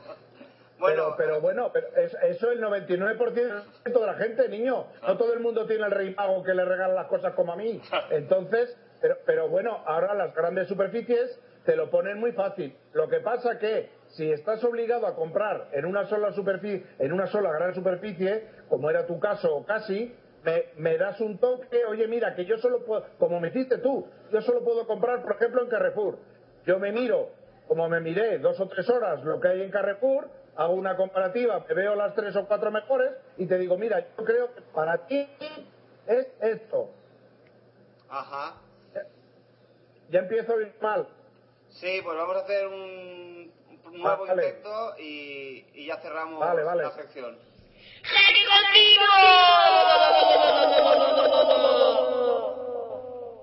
Último intento, esquivamos las llamaradas so- solares. Claro, es que, es que para los oyentes que no lo sepan, la, eh, el- La fuerza de la, Botvinnik. la fuerza de las llamadas, igual que la de Botvinnik, depende del ángulo con que incidan en, en la posición. que, por, por- por cierto, ¿de algo más hablaste con el amigo Botvinnik en, en Moscú? ¿De qué? ¿De qué? Eh, si ah, de algo más hablaste con Botvinnik. No, bas- básicamente de ajedrez electrónico. Él dice que, eh, que, que, eh, que occidentales con los que hablar de ese tema prácticamente y precisamente, aunque no puedo decir el qué, eh, me pidió varios favores, que le mandara varias cositas eh, y cuando volví a Madrid estuve un año mandándole unas cosas que me pidió y el hombre estaba encantado. No, básicamente ajedrez electrónico, porque claro, eso es hablar con, a nivel ajedrecístico con un mito, con un mito del, del ajedrez mundial y encima con el, el de los campeones del mundo, el único que era experto en ajedrez electrónico. Entonces, pues eh, aproveché el tiempo que tuve, eh, eso es para haber llevado una grabadora ¿eh? y haber grabado, lo que pasa que sí, lo tengo resumido en una serie de, en una serie de documentos todo lo que hablé con él porque lo apunté lo apunté esos días todo lo que hablé con él pero eso es una el poder hablar con esta persona de ese tema que era mi eh, que sigue siendo mi pasión pues es- eso es un privilegio entonces bueno se, me- quedó claro el tema las máquinas son el futuro del ajedrez otro tema que me dijo, las máquinas son el futuro del ajedrez siempre y cuando que, se- que eso parece, parece una butad, una obviedad filosófica, pero me dijo, pero depende de cómo se utilicen las máquinas. Esto es como todo. Eh, las máquinas no son ni buenas ni malas, pero si el hombre lo utiliza mal, que es como está pasando, pasa lo que pasa. Y si el hombre lo utiliza bien, pues nos ayudará. Hay mucha gente que lo está utilizando y para bien, todos estos que han empezado que han empezado a jugar hoy que ya han jugado hoy la primera la primera ronda eh, todos los la- de- de- prácticamente el 90%, el 90% de los jugadores de, de nivel eh, todos tienen su ordenador sus ordenadores o sus equipos de analistas. Y no quiero dar nombres. Sí, entonces eso eso para ellos es fundamental. Entonces pero lo están usando bien pero hay otra mucha gente que no lo está usando tan bien bueno cada uno Claro, y el caso es Hoy la- precisamente- pie, ¿no? Eh, hoy, mira, hoy precisamente me hacían una consulta, por otro lado me hacían una consulta de por qué es- están tan denostadas las tablas hoy en día. Pues el concepto de tablas está tan denostado porque se ha abusado de ellas, porque el ser humano las ha utilizado mal. Las tablas no son ni buenas ni malas, pero el ser humano las ha utilizado mal, entonces es culpa del ser humano. No es que sea, las tablas sean malas, Sí, pero claro, yo sigo viendo torneos en donde todo el mundo en las últimas rondas, el otro día vi en un torneo de aquí de Ciudad Real una vergüenza, ¿eh? Eh, eh, eh, entre los, eh, no quiero dar nombres, entre los tres primeros jugadores, que eran los que más lo tenían del torneo, habían quedado ya antes del torneo para repartirse los premios, eso se sigue haciendo de forma normal. ¿eh? Habían quedado eh, eh, de acuerdo y en una de las partidas, de uno contra el otro, de los que habían quedado ya antes del torneo en repartirse el, el tema, estaba en red de mate, uno de ellos en red de mate, y acordaron tablas. Pues para eso hay que poner los árbitros, no, vamos a ver, los árbitros hay que cambiar la normativa y el árbitro tiene que tener un aparato, tiene que tener un, teléfono, el- un teléfono con un buen programa para comprobar eso, porque eso van- le van con el, al árbitro con las tablas y esas tablas hay que comprobarlas. Eso se pone, se pone la posición que no, no cuesta nada, dos minutos, se pone en un teléfono y se ve, estaba con más, más 28, ¿eh? o sea, prácticamente todas las piezas de ventaja, entrando en red de mate ya, y aceptaron tablas. Eso es una vergüenza, pero eso no es un problema de las tablas, es un problema de la mala utilización que se hace de ellas. Pues Botvinnik me dijo lo mismo. Dice, las máquinas es el futuro del ajedrez. Con estas palabras, esto es primicia mundial. Las máquinas son el futuro del ajedrez, los programas, pero siempre y cuando lo, utilizamos lo utilicemos adecuadamente. No, que, te comentaba con respecto al ejemplo que has puesto que nuestro especialista en arbitraje, pero igual que te- tenemos a ti como máximo especialista en informática, en España y parte del extranjero, aunque tú digas que no, eh, eh, eh, tenemos otro de arbitraje bastante bueno, una- que hablando del tema de, del tema de, de eso, de que un árbitro, si ve que unos jugadores dejan una partida en tablas en una posición en la que lo que realmente están haciendo es regalar medio punto, pero de forma descarada, pues que el árbitro puede ponerle un cero a cada uno, ¿no? Al que está perdido y al que ha cometido la, la bueno, no sé cómo Sí, llamarlo, pero, la pero- fatalía. pero vamos a ver, pero es que antes no existían herramientas porque normalmente un árbitro no es GM ni siquiera MI, ¿eh? ni, ni- ni- ni maestro FIDE. Un árbitro eh, no tiene la capacidad ajedrecística de decir eso si hay dos señores de 2.500 o 2.600 que lo están haciendo. Pero le pones como el teléfono que acabo de recibir yo hoy, que tiene 2.850, 2.850, le pones, te sacas tu telefonito, tu Samsung Galaxy Note 2, te sacas el telefonito, le metes la posición tranquilamente y dices, señores, cero puntos los dos. Oiga, oiga, ¿por qué? ¿Siete tablas? No, por esto. Les enseña la posición, les enseñas la valoración y les dice cero puntos. Y ya está. Asunto concluido. Pero los árbitros no tienen la capacidad, porque normalmente no tienen el nivel de discernir. En este caso era más fácil, porque obviamente las blancas tenían una posición manifiestamente mejor, pero hay otras veces que no es tan sencillo. Entonces te sacas tu aparatito, porque claro, yo aquí en el, eh, le he metido ya al teléfono, le he metido ya hoy los mejores libros de aperturas que hay puestos al día hasta la semana pasada. Y le he metido bases de datos de finales. Le he metido 7 gigas de bases de datos de finales, casi nada al aparato. Entonces, un árbitro se saca la maquinita y es capaz de decirle a los dos señores, no señores, ustedes no tienen razón. Y si ellos se quejan, en todo caso, se va a un aparato mayor para comprobarlo con mayor exactitud. Se va a uno grande, que en todos los torneos suele haberlo, y si no los hay, debería de haberlo. Pero ahora ya los árbitros en el bolsillo pueden tener, si quieren, pueden tener ya herramientas lo suficientemente poderosas como para evitar esta situación vergonzosa. ¿eh? Se, se daba, el programa se estaba dando más 25 peones de ventaja para las blancas. Más 25 peones. De repente ahora... el equivalente. Sí, di, di, di, Amador. ¿Eh? Continúa, continúa, Amador, disculpa.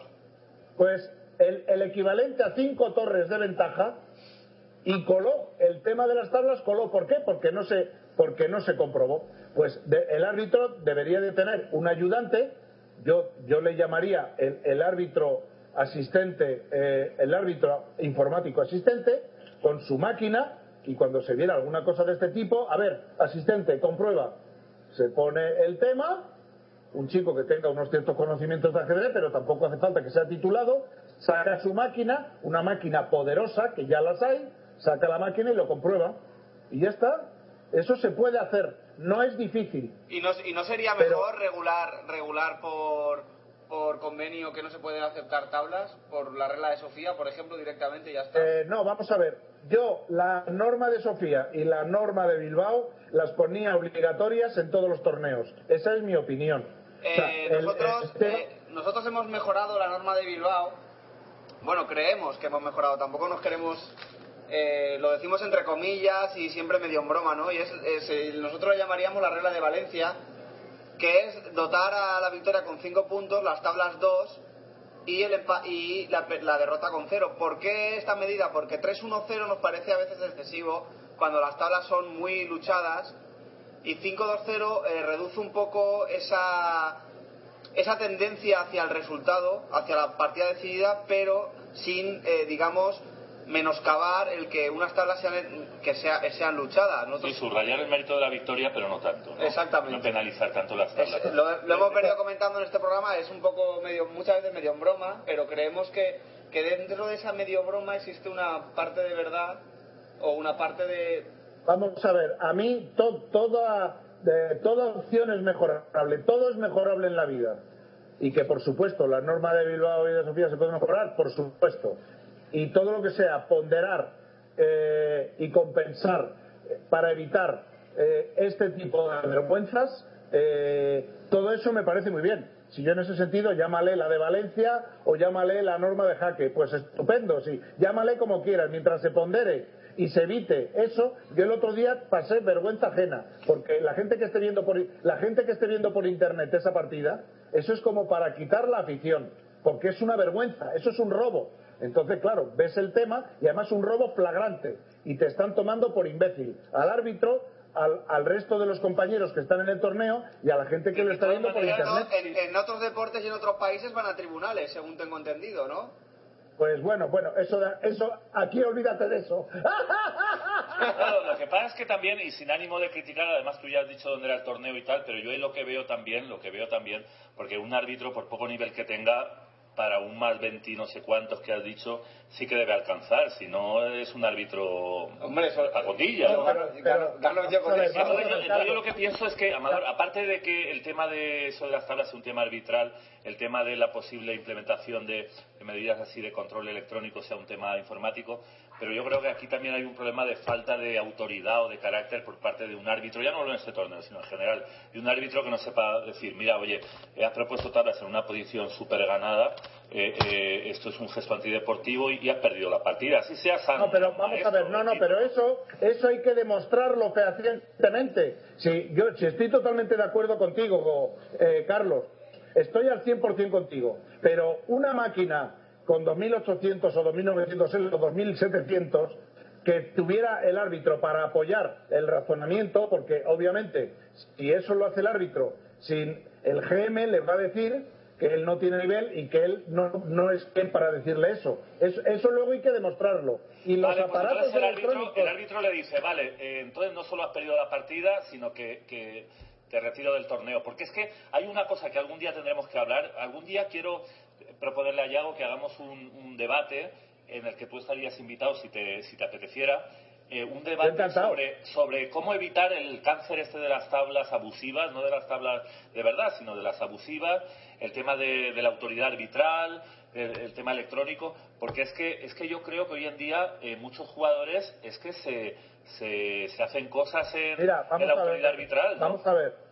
Vamos a ver. Esto, primero, eh, hay un árbitro, hay un árbitro principal, habría árbitros ayudantes con, aparatos informáticos y caso de que surjan temas de este tipo, lo que hay que hacer es, como en un torneo que va a haber en Zaragoza, que a lo mejor me animo y voy con la máquina en diciembre, el torneo, un torneo estupendo en Zaragoza, hay un comité para cuando haya problemas ajedrecísticos o del tipo que sea, hay un comité dos, dos jugadores y dos árbitros.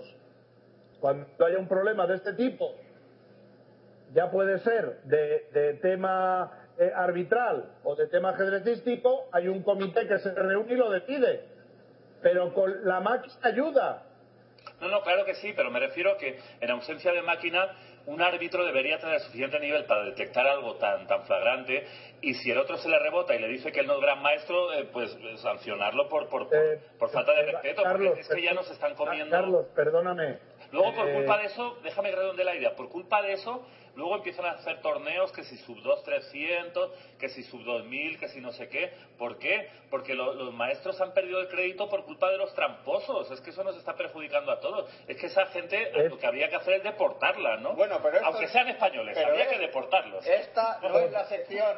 Totalmente Perdón, de acuerdo, pero me sube la tensión. conseguirse, conseguirse, conseguirse un smartphone, aunque sea prestado en, to- en cualquier Eh, torneo, eso eso, pienso que es bastante fácil, hombre. Eh, y, el, y el para colmo, el mejor programa que hay, encima es gratuito, o sea que tampoco es para...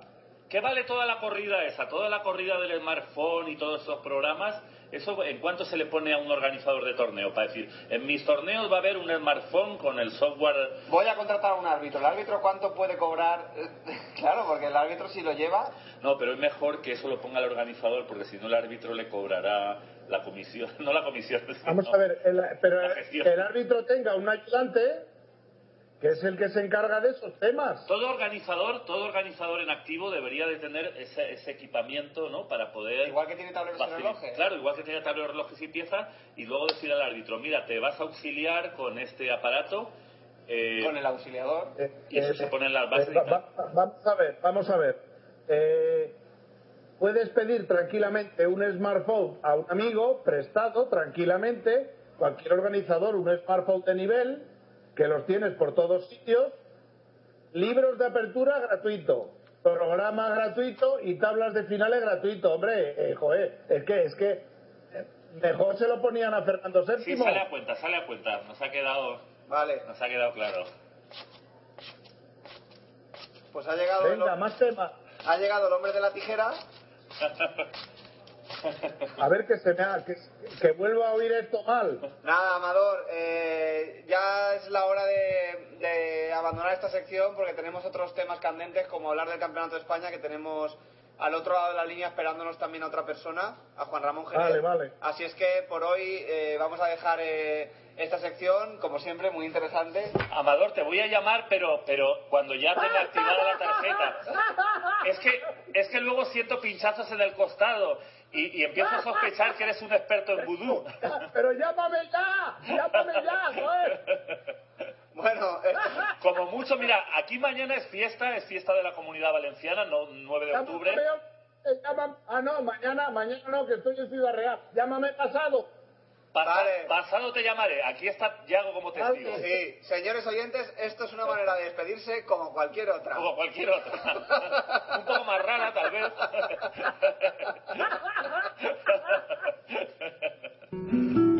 Da un salto en tu ajedrez con el experimentado entrenador y gran maestro Alexis Cabrera, profesor de más de 10 campeones de España y con más de 14 años de experiencia.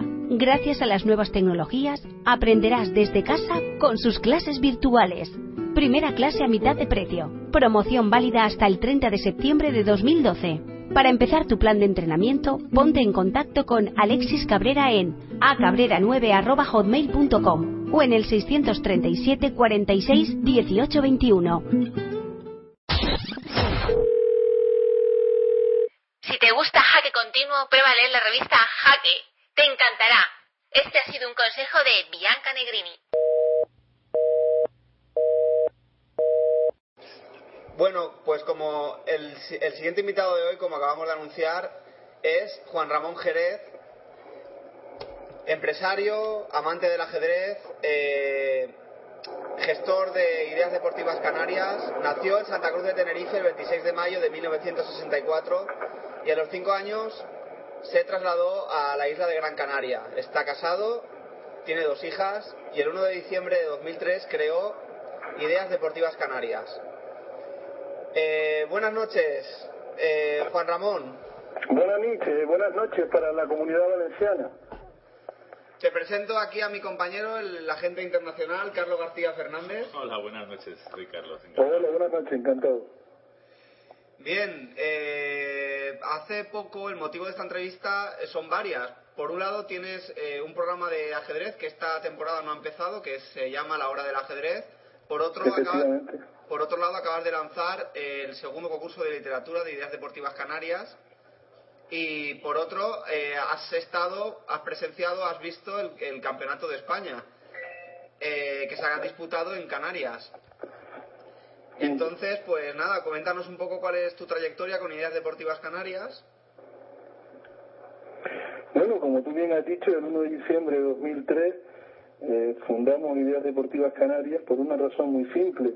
Como tú bien sabes y todos los aficionados de, tu programa, en Canarias desde los años finales de los 60, en concreto en el año 69, eh, cuando Ángel Fernández había sido, se proclama campeón de España absoluto, pues la Caja de Canarias, la Caja de Ahorros, pues lanza una campaña escolar por todos los municipios de, de- de Canarias, ¿no? Y a raíz de ahí el ajedrez empieza a crecer a pasos agigantados. Entonces, al nosotros estar en- con, la, con la lejanía con respecto a Península y Baleares, pues vi la necesidad de montar una, una empresa de ajedrez, ¿no? Porque antes los costos, obviamente, en aquella época, pues eran todavía más caros, teníamos como referencia grandes almacenes, pero había que pagar los, los productos a precio de oro, ¿no? Y ese fue el motivo fundamental porque, por el que nació la empresa, ¿no? Eh, aparte de, la pasión por el ajedrez, compartimos pasión por la literatura. Eh, creo que todos los que estamos haciendo este programa hem- hemos sido y somos grandes lectores. Eh, y esa pasión por la literatura, en tu caso, se ha transformado en una idea muy interesante que, que para mí sería una idea de fomento de la lectura. Eh, explícanos un poco esa idea, eh, Juan Ramón. Bueno, a ver, la idea surgió el año pasado porque, bueno, tú sabes que con esto de los de los de los de los libros electrónicos, de estos aparatos, los iBooks que leen libros y tal, no sé qué, pues la gente, no sé, habíamos notado que habían bajado eh, de forma importante las ventas en libros.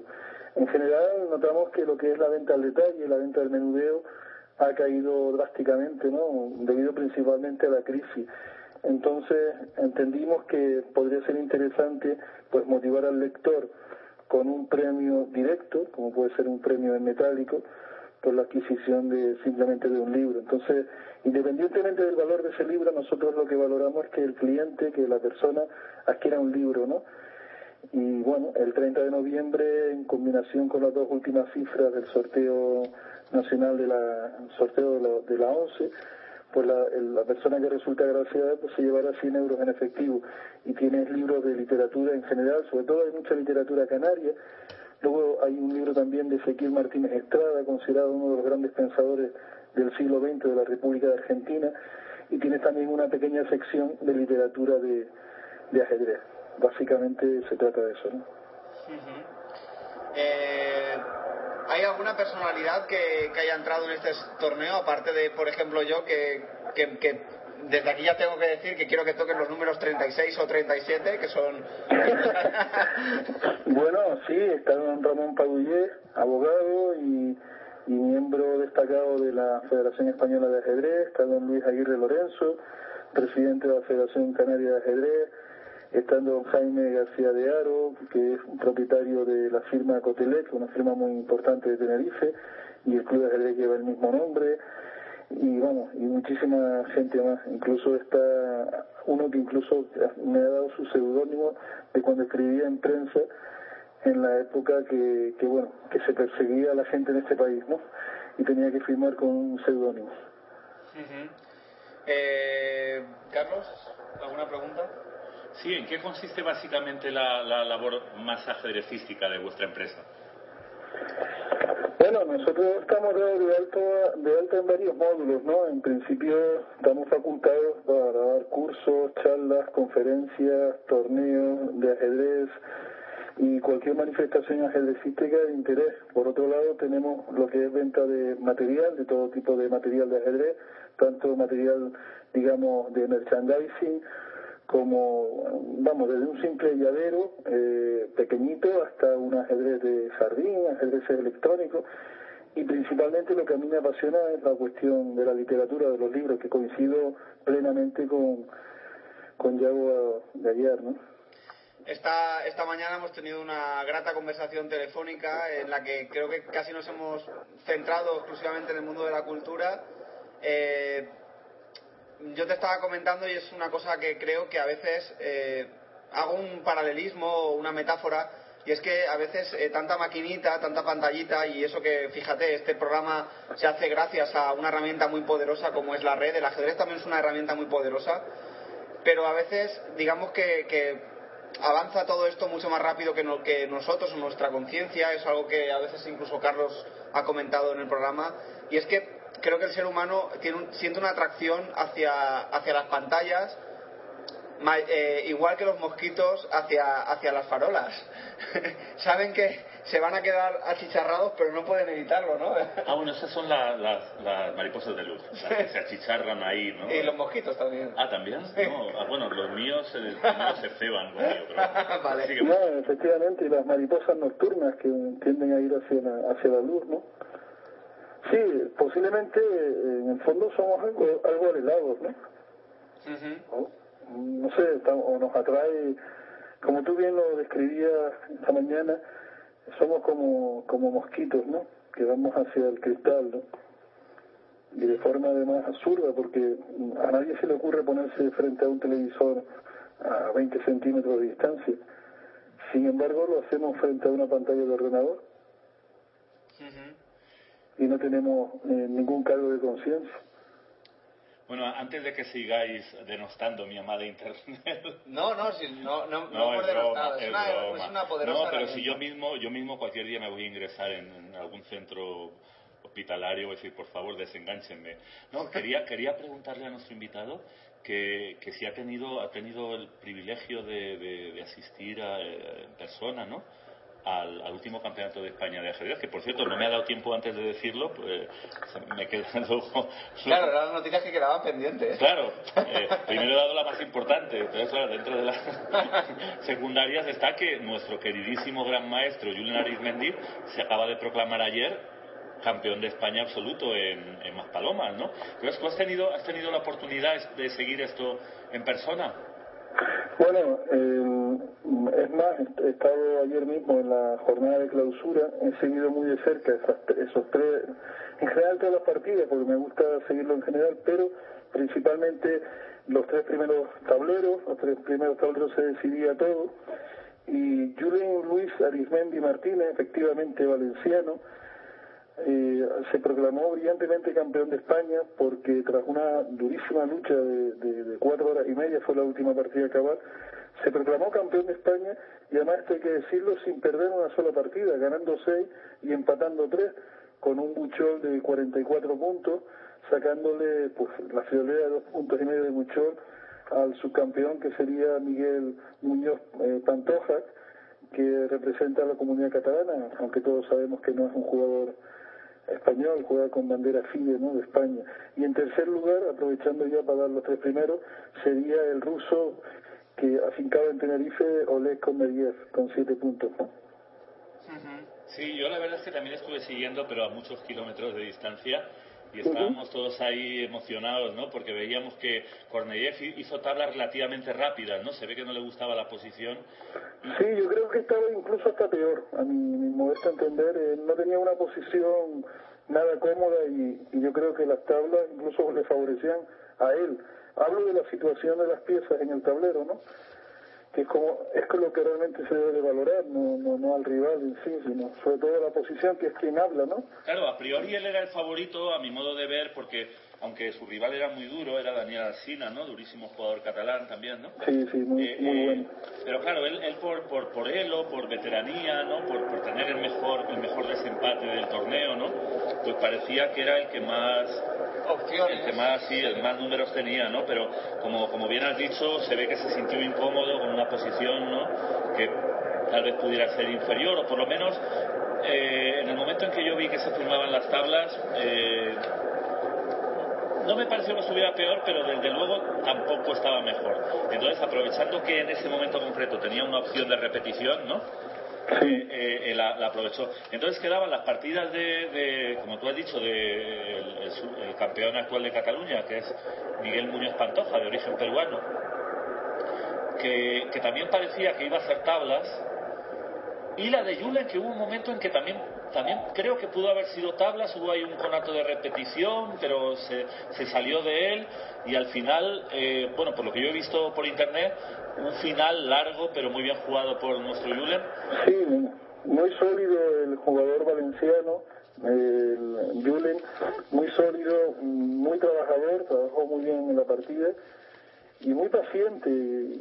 No sé, me parece que su personalidad se refleja también en, en su forma de entender el ajedrez y, y como decía al principio de esta pregunta, tras cuatro horas y media, pues y siendo la última partida que además cerraba el campeonato, pues menudo cierre de oro, no solo para Julen, sino también por extensión para la comunidad valenciana, ¿no?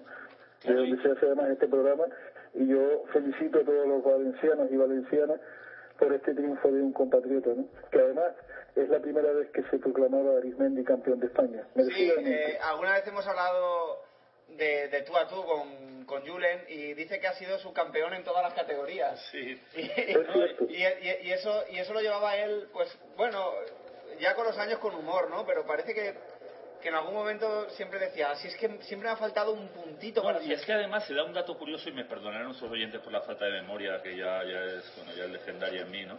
Que, que Julen precisamente contra el mismo rival de la última ronda ayer en Maspalomas Ajá.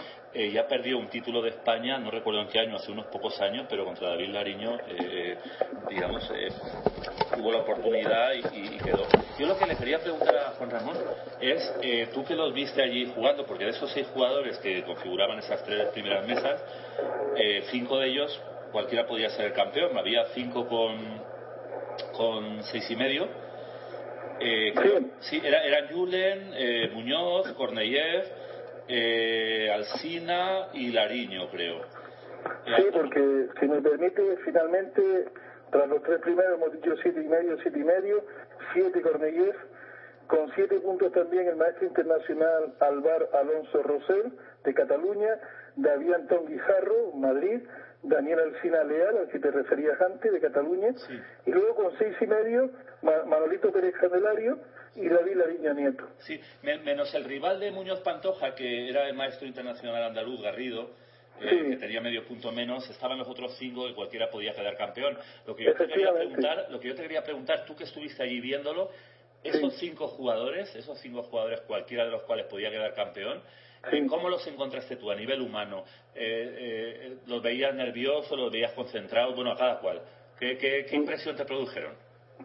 Bueno, se notaba que los tres primeros tableros parecía que estaban eh, con respeto a- hacia todos los demás, que bueno, hay que tener en cuenta y hay que destacar que el gran maestro Alfonso Romero Hons, jugador, eh, bueno, con muchos muchos premios eh, a sus espaldas, se quedó algo descolgado, pero estos, estos tres grandes maestros parecía que estaban en otro nivel, en otra órbita, estaban muy, muy centrados. Noté a, tal vez al, a, a Lariño algo inquieto, se levantaba, comentaba algo y se volvió a sentar. De los, de los seis, podría destacar que Lariño, a mi juicio, era el que estaba más, más intranquilo o más eh, o, o menos concentrado, ¿verdad? Sí, más nervioso, prácticamente no, no, no se levantaron, es decir, estaban totalmente metidos en el tablero, ¿no? Y este jugador nuevo en las lides españolas, como es Miguel Muñoz Pantoja, que es- era un fuerte maestro internacional peruano, pero recientemente ha cambiado tanto de bandera FIDE como de título, porque le acaban de conceder en el último congreso el título de gran maestro. ¿Cómo, cómo lo has encontrado eh, a este jugador, que tal vez sea futuro jugador olímpico español? Pues, pues imagínate, un torneo fantástico. No hay, no hay sino que ver la clasificación final, ¿no? Con, que ha igualado a puntos con Julen Arismendi. Muy sólido también y, y con mucha karma, ¿no? Con mucha tranquilidad jugando, ¿no? Y, y, y además eh, creando en el tablero. Yo lo veo un, un posible candidato, como tú bien apuntas, para el equipo olímpico español y seguramente será un refuerzo importante.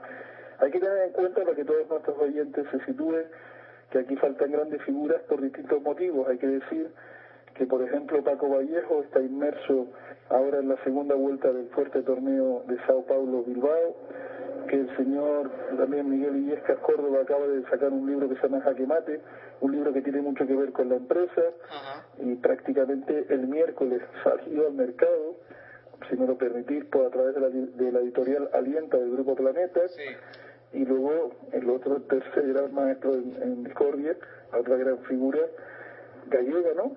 Que no, que tampoco ha podido eh, venir a jugar a Gran Canaria. Y si me permite, para que la gente de San Agustín no se ofenda, el torneo se jugó en el municipio de San Bartolomé de Tirajana, en la isla de Gran Canaria, pero en concreto en la zona de, de de San Agustín, ¿no? Que está, digamos, antes que más palomas. Pero bueno, cualquier zona de esa es maravillosa. El torneo se jugó, pues fíjate, con más de 30 grados por el día. Eh, daba envidia ayer por la mañana llegar al sur y ver a todo el mundo en la piscina, sobre todo extranjeros, ¿no? En traje de baño, tomando el sol. Y eso es lo que ofrece Canarias, es decir, en pleno octubre, en pleno otoño, cuando en otras partes de la península, pues el otoño obviamente se manifiesta. En el sur de Gran Canaria, en octubre, noviembre, incluso en diciembre, puedes encontrar tempera- temperaturas en torno a 30 grados y es por eso un lugar de visita obligado, gente de lugares muy fríos, sobre todo del centro de Europa y el norte de Europa, ¿no? un lugar privilegiado para la práctica del ajedrez y para disfrutar de- del sol, las piscinas, la playa, etcétera, ¿no? Ujú. Eh, ¿Qué ha sido lo mejor del campeonato? Los jugadores, el comportamiento de los jugadores, yo diría que exquisito, un árbitro internacional como es el gran canario Pablo Augusto Ram Martín, eh, acompañado en todo momento de árbitro adjunto de Jaime García de Aro, no tuvieron problemas. Yo les pregunté a ellos precisamente, ¿no? Para esta entrevista era un dato que yo considero importante. Los árbitros no tuvieron trabajo, no tuvieron quejas por parte de los jugadores y eso es de agradecer y eso habla bien del torneo, ¿no? Desde el punto de vista de la competitividad y de la deportividad, ¿no? Ujú. Eh, ¿Hablaste también con algún jugador? ¿Tuviste oportunidad? He hablado con varios jugadores, efectivamente. He hablado con varios jugadores. Y yo te digo, la parte de deportiva, muy contentos, ¿no? ¿Y alguna anécdota, alguna anécdota que nos quieras contar, que nos puedas contar? Bueno, yo voy a hablar como si fuera una máquina ahora. Voy a dar unos datos estadísticos. El número de participantes fue de 131. El número total de canarios era de 93, que es un dato brutal, 93 canarios. El número de titulados internacionales 32, 7 grandes maestros, una gran maestra femenina, 10 maestros internacionales, dos maestras internacionales femeninas, 11 maestros FIDE y una maestra FIDE femenina. El elo medio del torneo fue de 1889, un elo un poco engañoso porque si cogemos los 20 primeros, pues obviamente este elo variaría. Estadística de partidas, os puedo decir que hubieron 270 victorias para Blanca, 71 empates y 206 victorias con, con negras. ¿no? El organizador, el Club de Ajedrez Más Paloma, director del torneo, Agustín Marrero López, que como dato anecdótico, simpático para algunos, para otros no tanto, hablaba antes de cada ronda, ¿no? Esto es algo que yo no había visto en mi vida, ¿no? En- en- he visto varios campeonatos, que antes de cada ronda pues soltaba un discurso, ¿no? ¿Pero qué decía? Se ve que tenía cuerda para rato porque en las nueve rondas pues habló, ¿no? En los árbitros ya lo he dicho, el lugar, el Hotel Gloria Palace de San Agustín, un cuatro estrellas superior, y bueno, que se jugó, como bien saben todos, del 29 de septiembre al 10 de octubre. Lo que sí quisiera decir, porque no se ha dicho, es un agradecimiento especial al Club de Ajedrez Cotelec Laguna de Santa Cruz de Tenerife, porque se dio gratuitamente todos los tableros sensoriales a la organización y también el gran trabajo desplegado por el especialista de página web, Miguel Ángel Hormiga Amador. Ahí queda, queda dicho. Eh, bueno, es una pregunta a veces casi obligada, ¿no? Hablar de lo mejor también implica a veces hablar de lo peor. ¿Ha habido alguna nota Sí, negativa? en yo este no tengo pelos en la lengua para destacar, mm, digamos, lo negativo. En este sentido tengo que indicar mm, principalmente que lo que voy a decir a continuación es una opinión que he recogido de los jugadores, es decir, nada es producto de mi imaginación ni de mi opinión subjetiva. Las partes negativas eh, principalmente fueron que la sala no estaba insonorizada. Tengan en cuenta que hacía tanto calor que los jugadores abrían las ventanas. El aire acondicionado parece ser que no era muy muy efectivo. Yo por lo menos ayer pasé calor en la sala de juego y simplemente era un espectador. Luego el tema del ruido. Si alguien, eh, no sé, hablaba afuera o, o las animadoras presentaban un show, se oía desde dentro y eso sabemos que es incómodo. Y luego algunos jugadores también se quejaban de, de lo que es la iluminación, ¿no? Que les escandalizaba y tal. Y luego lo de la sala también se apuntaba que aunque parecía grande, al haber casi 140 personas, solamente jugadores sentados, pues daba la impresión de, de claustrofobia un poco, ¿no? Hay que tener en cuenta que ese hotel dispone de más salones, pero hay un salón más grande que estaba ocupado por un congreso médico y la organización pues no se pudo hacer con ese con ese salón. ¿no? Sí, probablemente Bien, se vio desbordada, ¿no? lo que yo recogí de los jugadores, ¿no? Si le, el muestreo que hice de los jugadores, que estoy hablando que hablé en torno a un 10-12% de jugadores, ¿no? So- y, y todos me manifestaban lo mismo. ¿no? Lo raro, lo raro, Juan Ramón, es que, que porque yo entiendo que a lo mejor la, la organización, la federación se viera desbordada por, por la afluencia de inscripciones y ya no se pudiera hacer con la otra sala mayor. Pero el tema de. Porque es que eso me ha llamado la atención lo que has comentado, porque eso yo lo viví hace unos años en un campeonato autonómico de esta comunidad, en la que también, por, por falta de, de- de climatización de la sala de juego, todo el mundo abría las ventanas y entonces había ruidos muy intensos que venían del exterior. Pero aquí, ¿qué pasó? ¿Que había fallado el, el aparataje ahí de, climatización o porque.? A ver, vamos, para situarnos, el salón estaba a la altura de la piscina, más o menos, ¿no? Eh, entonces, el salón, eh, salía del salón y, y salía, digamos, al patio que conducía a la piscina, ¿no? Entonces, incluso ayer domingo me quedé un poco alucinado porque al lado de la sala de juego había un, un concurso de, de, de, esco- de escopetas de estas de aire comprimido a, a, a una diana y se oía. Entonces, eh, hombre, yo he estado, por ejemplo, el, el torneo que se hizo, el campeonato de división de honor en el Princesa Yaiza, en Lanzarote, que es un hotelazo, un hotel lujosísimo de cinco estrellas, la sala estaba perfectamente insonorizada. En el hotel eh, Tamarindo, cuando se hizo los campeonatos de España de la juventud, más de un gran maestro dijo que parecía un campeonato del mundo. Incluso la sala de juego la alabó como, la, como mejor, incluso que algunos campeones del mundo, ¿no? campeonatos del mundo, perdón. Y quiero decir que en Canarias eh, hoteles tenemos muchísimo y suele rayar a la perfección los eventos que se organizan, incluso por otras personas que ya no están vinculadas al mundo del ajedrez.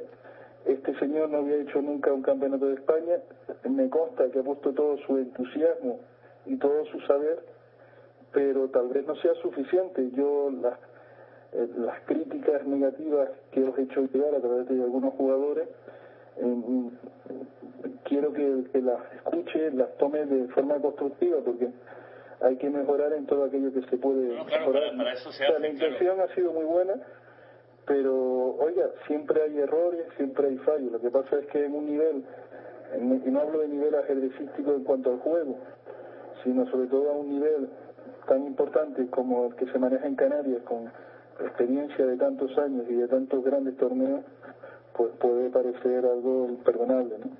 También quisiera destacar, si me lo permitís, el, el, que la, el mejor jugador canario, en este caso fue una mujer, fue la gran maestra Sabrina Vega Gutiérrez, Ajá. en el puesto decimoséptimo eh, o 17, con seis puntos. También el gran maestro que está afincado en Gran Canaria, entrenador del equipo de la 11, el serbio Miodrato Dorsey, que quedó en el 18. Y como jugador canario, digamos, no titulado, el lanzaroteño Rubén Martín Hernández en el puesto número 20. Ujú.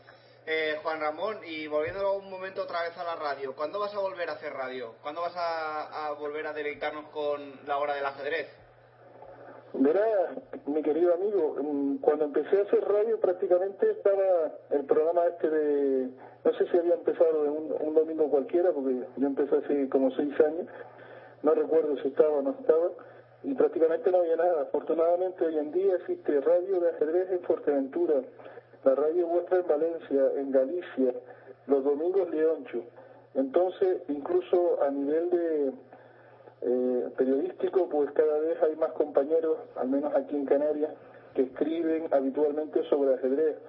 Por ejemplo, una mención especial a, David Rodríguez, que en el Facebook pues eh, continuamente metía interesantes entrevistas sobre campeones de España, federativos, etcétera, etcétera, y a mi juicio lo ha hecho muy bien. Luego David Enrique, que tiene un blog y que también escribe habitualmente. Es decir, cada vez hay más personas, afortunadamente digo, que informan sobre nuestro querido mundo de las 64 casillas. Entonces, no sé, eh, todavía digamos que en otras temporadas ya estaría el programa en marcha, pero entiendo que cuando uno hace radio, y en mi caso que lo hago desde, desde un inicio siempre desinteresadamente, tiene también que apetecer o que, o que estar esa llama otra vez encendida. Y ahora mismo, para ser sincero, está un poco apagada, no porque esté mal ni de ningún tipo de cosa de parecida, sino porque todavía no, no me ha llegado el chile volver a empezar. Y además, eh, Yago y el compañero lo sabrán, que un programa de radio puede durar media hora, una hora, dos horas, pero no es lo que dura el programa de radio, es como un partido de cualquier otro deporte, de fútbol o lo que sea.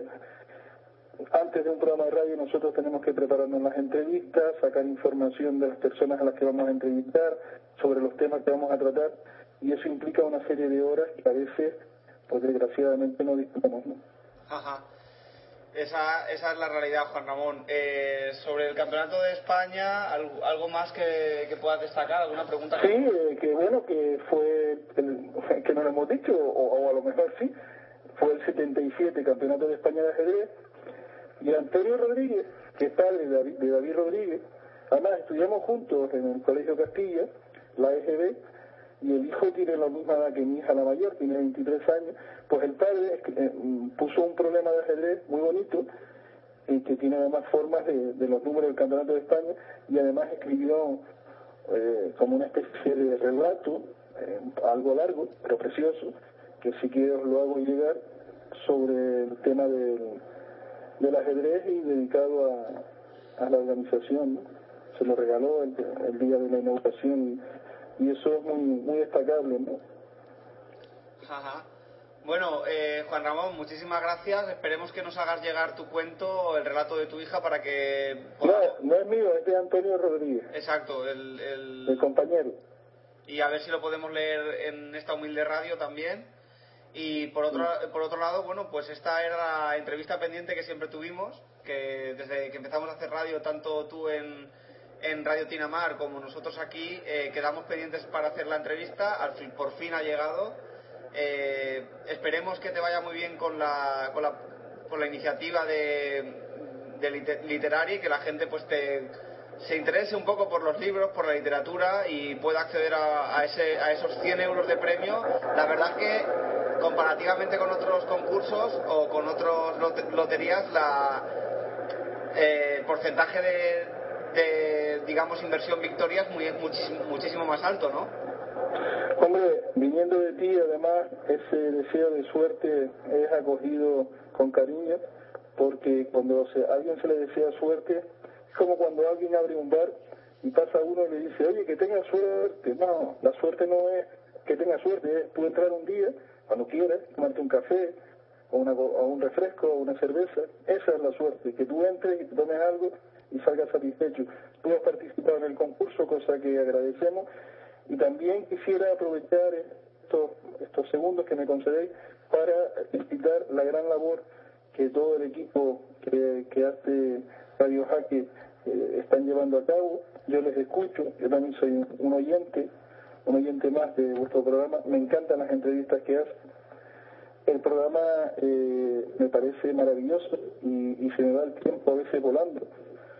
Y sinceramente, si me pones el programa de Radio Jaque y me pones al lado un partido de fútbol, yo me tiro más por el programa de radio porque me gustan los temas que tratan, cómo los llevan y, demás. Entonces, les animo y les felicito también por esa labor que están haciendo, no solo en la comunidad valenciana, sino para España y para el mundo, ya que hoy somos todos, con esto de la globalización, eh, la información llega a un lado a otro del planeta en, en nada, ¿no? en segundos. Muchas gracias. Bueno, muchísimas gracias, eh, Juan Ramón. Esperemos tenerte en otras ocasiones. Ya sabes dónde está dónde está nuestro nuestro pequeño espacio y, y nada, cuando quieras, cuando tengas alguna propuesta, alguna iniciativa, cuando quieras hablar un rato de ajedrez, aquí estaremos. Eh, Eso, eso no me lo digas porque sabes que con- puedes contar siempre con, conmigo, eh, cuando quieras, cuando tengas un hueco y, y a lo mejor en breve tendremos que dar alguna noticia en el sentido de que ojalá se vuelva a disputar otro campeonato de España mejorando lo presente y se pueda realizar porque además a nosotros nos encanta que también la gente pues de Península, de Baleares, de otros puntos de España pues vengan a, a visitarnos y, y- y compartir unos días eh, para conocernos con la excusa de jugar al ajedrez. ¿no? Amén. Pues nada, un, un abrazo a ambos. Vale. Me llamo León Arañán. Soy gran maestro armenio. Os espero en Bilbao del 8 al 13 de octubre. Soy Vishwanathan Anand, soy el campeón mundial del ajedrez y os quiero ver en la Lóndiga. Sono Fabiano Caruana, sono un grande maestro e spero di vederti a Bilbao. Me llamo Sergei Karekin. eh, os espero en Bilbao. Uh, my name is uh, Magnus Carlsen from Norway. I'm uh, ranked as number one in the world and I hope to see you in Bilbao. Hola, soy Paco Vallejo, número uno español, y os espero del 8 al 13 de octubre en la Lóndiga de Bilbao. Por quinto año consecutivo, nuestra villa va a acoger uno de los eventos internacionales más importantes del momento, la final de maestros del Gran Slam de ajedrez. El torneo más prestigioso del momento ajedrecístico reunirá en nuestra capital, sin duda, a los mejores jugadores mundiales, al campeón del mundo, al indio Viswanathan Anand, y cinco de los mejores top de los diez jugadores más prestigiosos de toda la historia. Todo ello en la Lóndiga, en un enclave privilegiado. Y no va a ser solo ajedrez, va a ser un gran espectáculo con estos jugadores dentro de una urna de cristal que va a posibilitar que los espectadores puedan interactuar, participar en un ágora inmejorable con los mejores comentaristas, con tertulias, con personajes de la vida política, cultural, deportiva y social de nuestro pueblo, de Bilbao, con de Vizcaya, de Euskadi, ¿no? Con pantallas gigantes de televisión que nos podrán permitir seguir los análisis y comentarios y otro tipo de actividades paralelas. En definitiva, un perfecto plan para pasar una tarde para todos y todas con acceso libre en un marco incomparable. Eh, estimados amigos y amigas, estáis todos invitados. Si, si faltáis no os lo vais a perdonar, por nosotros no va a ser. Es que ricasco. Soy Vishwanathan Anand y soy el campeón mundial del ajedrez. Yo quiero invitar a los aficionados vascos de uno de los juegos más antiguos de la humanidad. Quiero invitarles a ver uno de los torneos más importantes del mundo, que disputamos en Bilbao, los mejores jugadores internacionales, entre el día 8 y el día 13 de octubre. Nos vemos en la Olóndiga.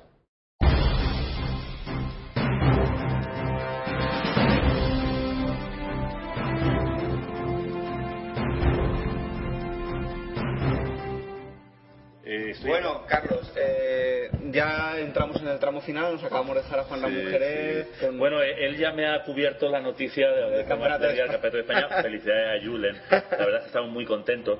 Ojalá que, Julen, Julen, Julen, vale, ya está. A ver si podemos contar con él para un futuro programa, ¿no? A ver a si ver. conseguimos eh, que, que- Tu agencia internacional eh, tiene ya trabajo. Bueno, pues nada, ya como, como el tiempo aprieta, eh, decir, O apremia. decir simplemente que mañana mañana hay un, un torneo que no por pequeño eh, no deja de ser entrañable para mí, porque es un torneo que organiza mi club. Este no es el torneo, el torneo, el torneo del que hablaba, ¿no? De, de Yago y mío del día 21, sino, Ajá.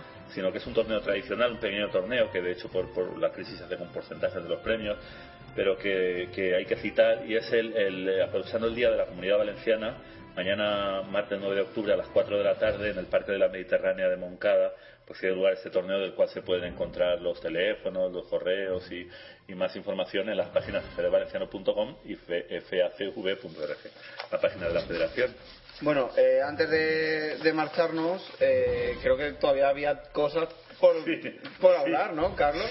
Por ejemplo, esta tarde, que hemos estado viendo las partidas de- del, torneo de Bilbao, eh, a mí lo que, me ha, lo que me ha gustado mucho ha sido la- una frase que ha dicho Kariakin luego en su Twitter, acabado la partida con Aronian, ha sido un Marshall, que nosotros estaba- esta tarde estábamos viendo la partida y comentábamos, parece que, que hoy en día la variante para hacer tablas, en Sí, lugar... una de las variantes es, En vez de la Petro, es el eh, finalito eh, ese de- de, del de Marshall. color del Marshall que aburre a las ovejas. Bueno, Pero pero, pero, pero ahora voy. Es que esta tarde en, en el Twitter Karekin ha, ha puesto.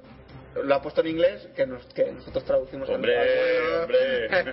ha puesto eh, buena novedad de Aronian hoy. 20 alfil F4 con negras y unas lógicas tablas poco después. Claro, Ya claro. está, ya no hace falta que. Ahora eso sí, el resultado ha sido incruento, pero el, y la cantidad de ovejas que han muerto de aburrimiento ¿eh, amigo? Novedad teórica, la jugada 20, eh, 20 No, alfil no. F4, Sí, novedad yo, yo, yo digo muchas vari- variedades porque no, no e- esa, esa, esa micro labor de microingeniería ajedrecística De microingeniería microajedrecística. microajedrecística, sí, la verdad es que no la sé apreciar, pero, pero a mí es que me dan pena las ovejas. Ajá. Bueno, pero ¿no querías contar algo de Poikovsky? Ah, bueno, sí, que finalizó el memorial Carpo de Poikovsky con la victoria de, Boiven, de Yakovenko, seguido de Ponomario, el ex campeón mundial. Y bueno, eh, traigo aquí cosas curiosas, pero ya son atemporales, las puedo dar. Como que Vallejo y Anán han hecho tablas. Que nuestro Vallejo ha hecho tablas con el campeón del mundo. Ah, que, que Anán ha hecho tablas con. bueno. Bueno, esperemos que hayáis oído eh, los cortes que os hemos puesto de, de Bilbao, de los cortes de audio en los, que, en los cuales todos se presentaban en castellano, algunos un poco mejor, otros un poco peor. Bueno, todos menos uno, yo los he Sí, escuchado. el noruego, Eh, sí, sí. Magnus Carlsen, que no, que, que no sé, los demás han intentado hecho un esfuerzo. Claro, es que tampoco cuesta nada. Yo, Decir, yo entiendo que todo el mundo tiene es- facilidad, Claro, pero, pero- pero además es facilidad y rapidez, ¿no? Para Sí. coger los matices de, de idioma. los idiomas, sí. Entonces, eh, bueno, eso es comprensible, pero Claro que podía haber hecho un esfuerzo, ¿no? agente e internacional. claro, claro. Pero quiero decir que ah, podía haber hecho aunque fuera, eh, eh, no sé, eh, Arrivederci. ¿Cómo se, dice vasco en euskera? Eso, eso. Escarricas. No sé, algo, ¿no? Ha quedado ahí ha quedado ahí un poquito un poquito disidente, ¿no? Sí. Pero bien, se lo perdonamos por ser por ser quien es. Bueno, por ser el número uno. Por ser Magnus. Carlsen. Bueno, entre Nakamura y Carlsen al final nos van a... no, como nos cojan los dos. bueno, como te cojan. Realmente. Bueno, yo diré que todo ha sido idea tuya. Sí, claro, yo diré que no. bueno, curiosa partida la de, la de Vallejo y Anán hoy, que se meten con Torres en séptima... Bueno, en- ha habido ahí... un- Sí, no ha habido una, una doble penetración en las séptimas respectivas o segundas, según se mire, y bueno, ha sido, ha sido, en realidad, en realidad, Es que eh, la de blanca ha sido séptima en absoluta... horizontal y la, y la Ana- negra ha sido vertical. Ana es que ha ¿no? tenido un concepto estético. Sí. No, pero sí ha, ha habido. yo Sí, creo- bueno, ha habido un momento en el que podían entrar ambos lados en séptima. Yo lo, lo- lo resumo antes de acabar con que eh, ha sido el equivalente en un tablero de ajedrez a los dibujos de los campos de maíz. Qué bonito, qué bonito, Carlos. Sí, había ahí una sabiduría geométrica Kármica, que no sabemos todavía geometría kármica. pero que algún día se descifrará. ¿O no? ¿O no? bueno, ¿tenías algo más por ahí pendiente? Sí, pero ya lo he guardado en la carpeta. ya no la quiere sacar. Bueno, con eh, ya sabéis, como resumen y colofón a este magno programa, tenemos que No sé si decir este programa tiene más de Magnus o de Bodrium, pero bueno. no con los con los entrevistados que hemos tenido No, no, hoy, no, por favor, por favor. Me refiero a Bueno, nuestra parte. eh, os recordamos, eh, cualquier pregunta que queréis hacerle a mm, nuestros seis participantes del campeonato de la final de maestros de Bilbao, tra- trasla- trasladaros Yago va a arriesgar su, su integridad física una para- vez, una vez vez más, más sí, por ustedes. sí, o sea, que, que rogamos que, que, que hagan no- preguntas buenas. y que no, que no paren con lo de la- los donativos. Ah, bueno. Eso no era un colofón. Ah, no, eso era una petición. Bueno, A modo de eh, colofón. envíennos cualquier pregunta, tanto por nuestro Twitter como por jaque arroba jaque, no, jaque continuo arroba jaque punto tv.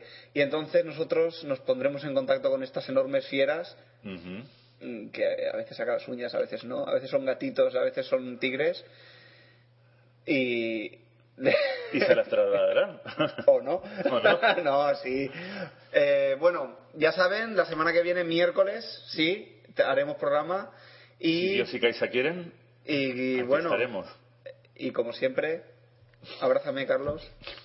Nos cogemos unidos como hermanos y nuestro grito de guerra, ¿preparado? Un, dos, tres. ¡Viva el ajedrez! ¡Viva!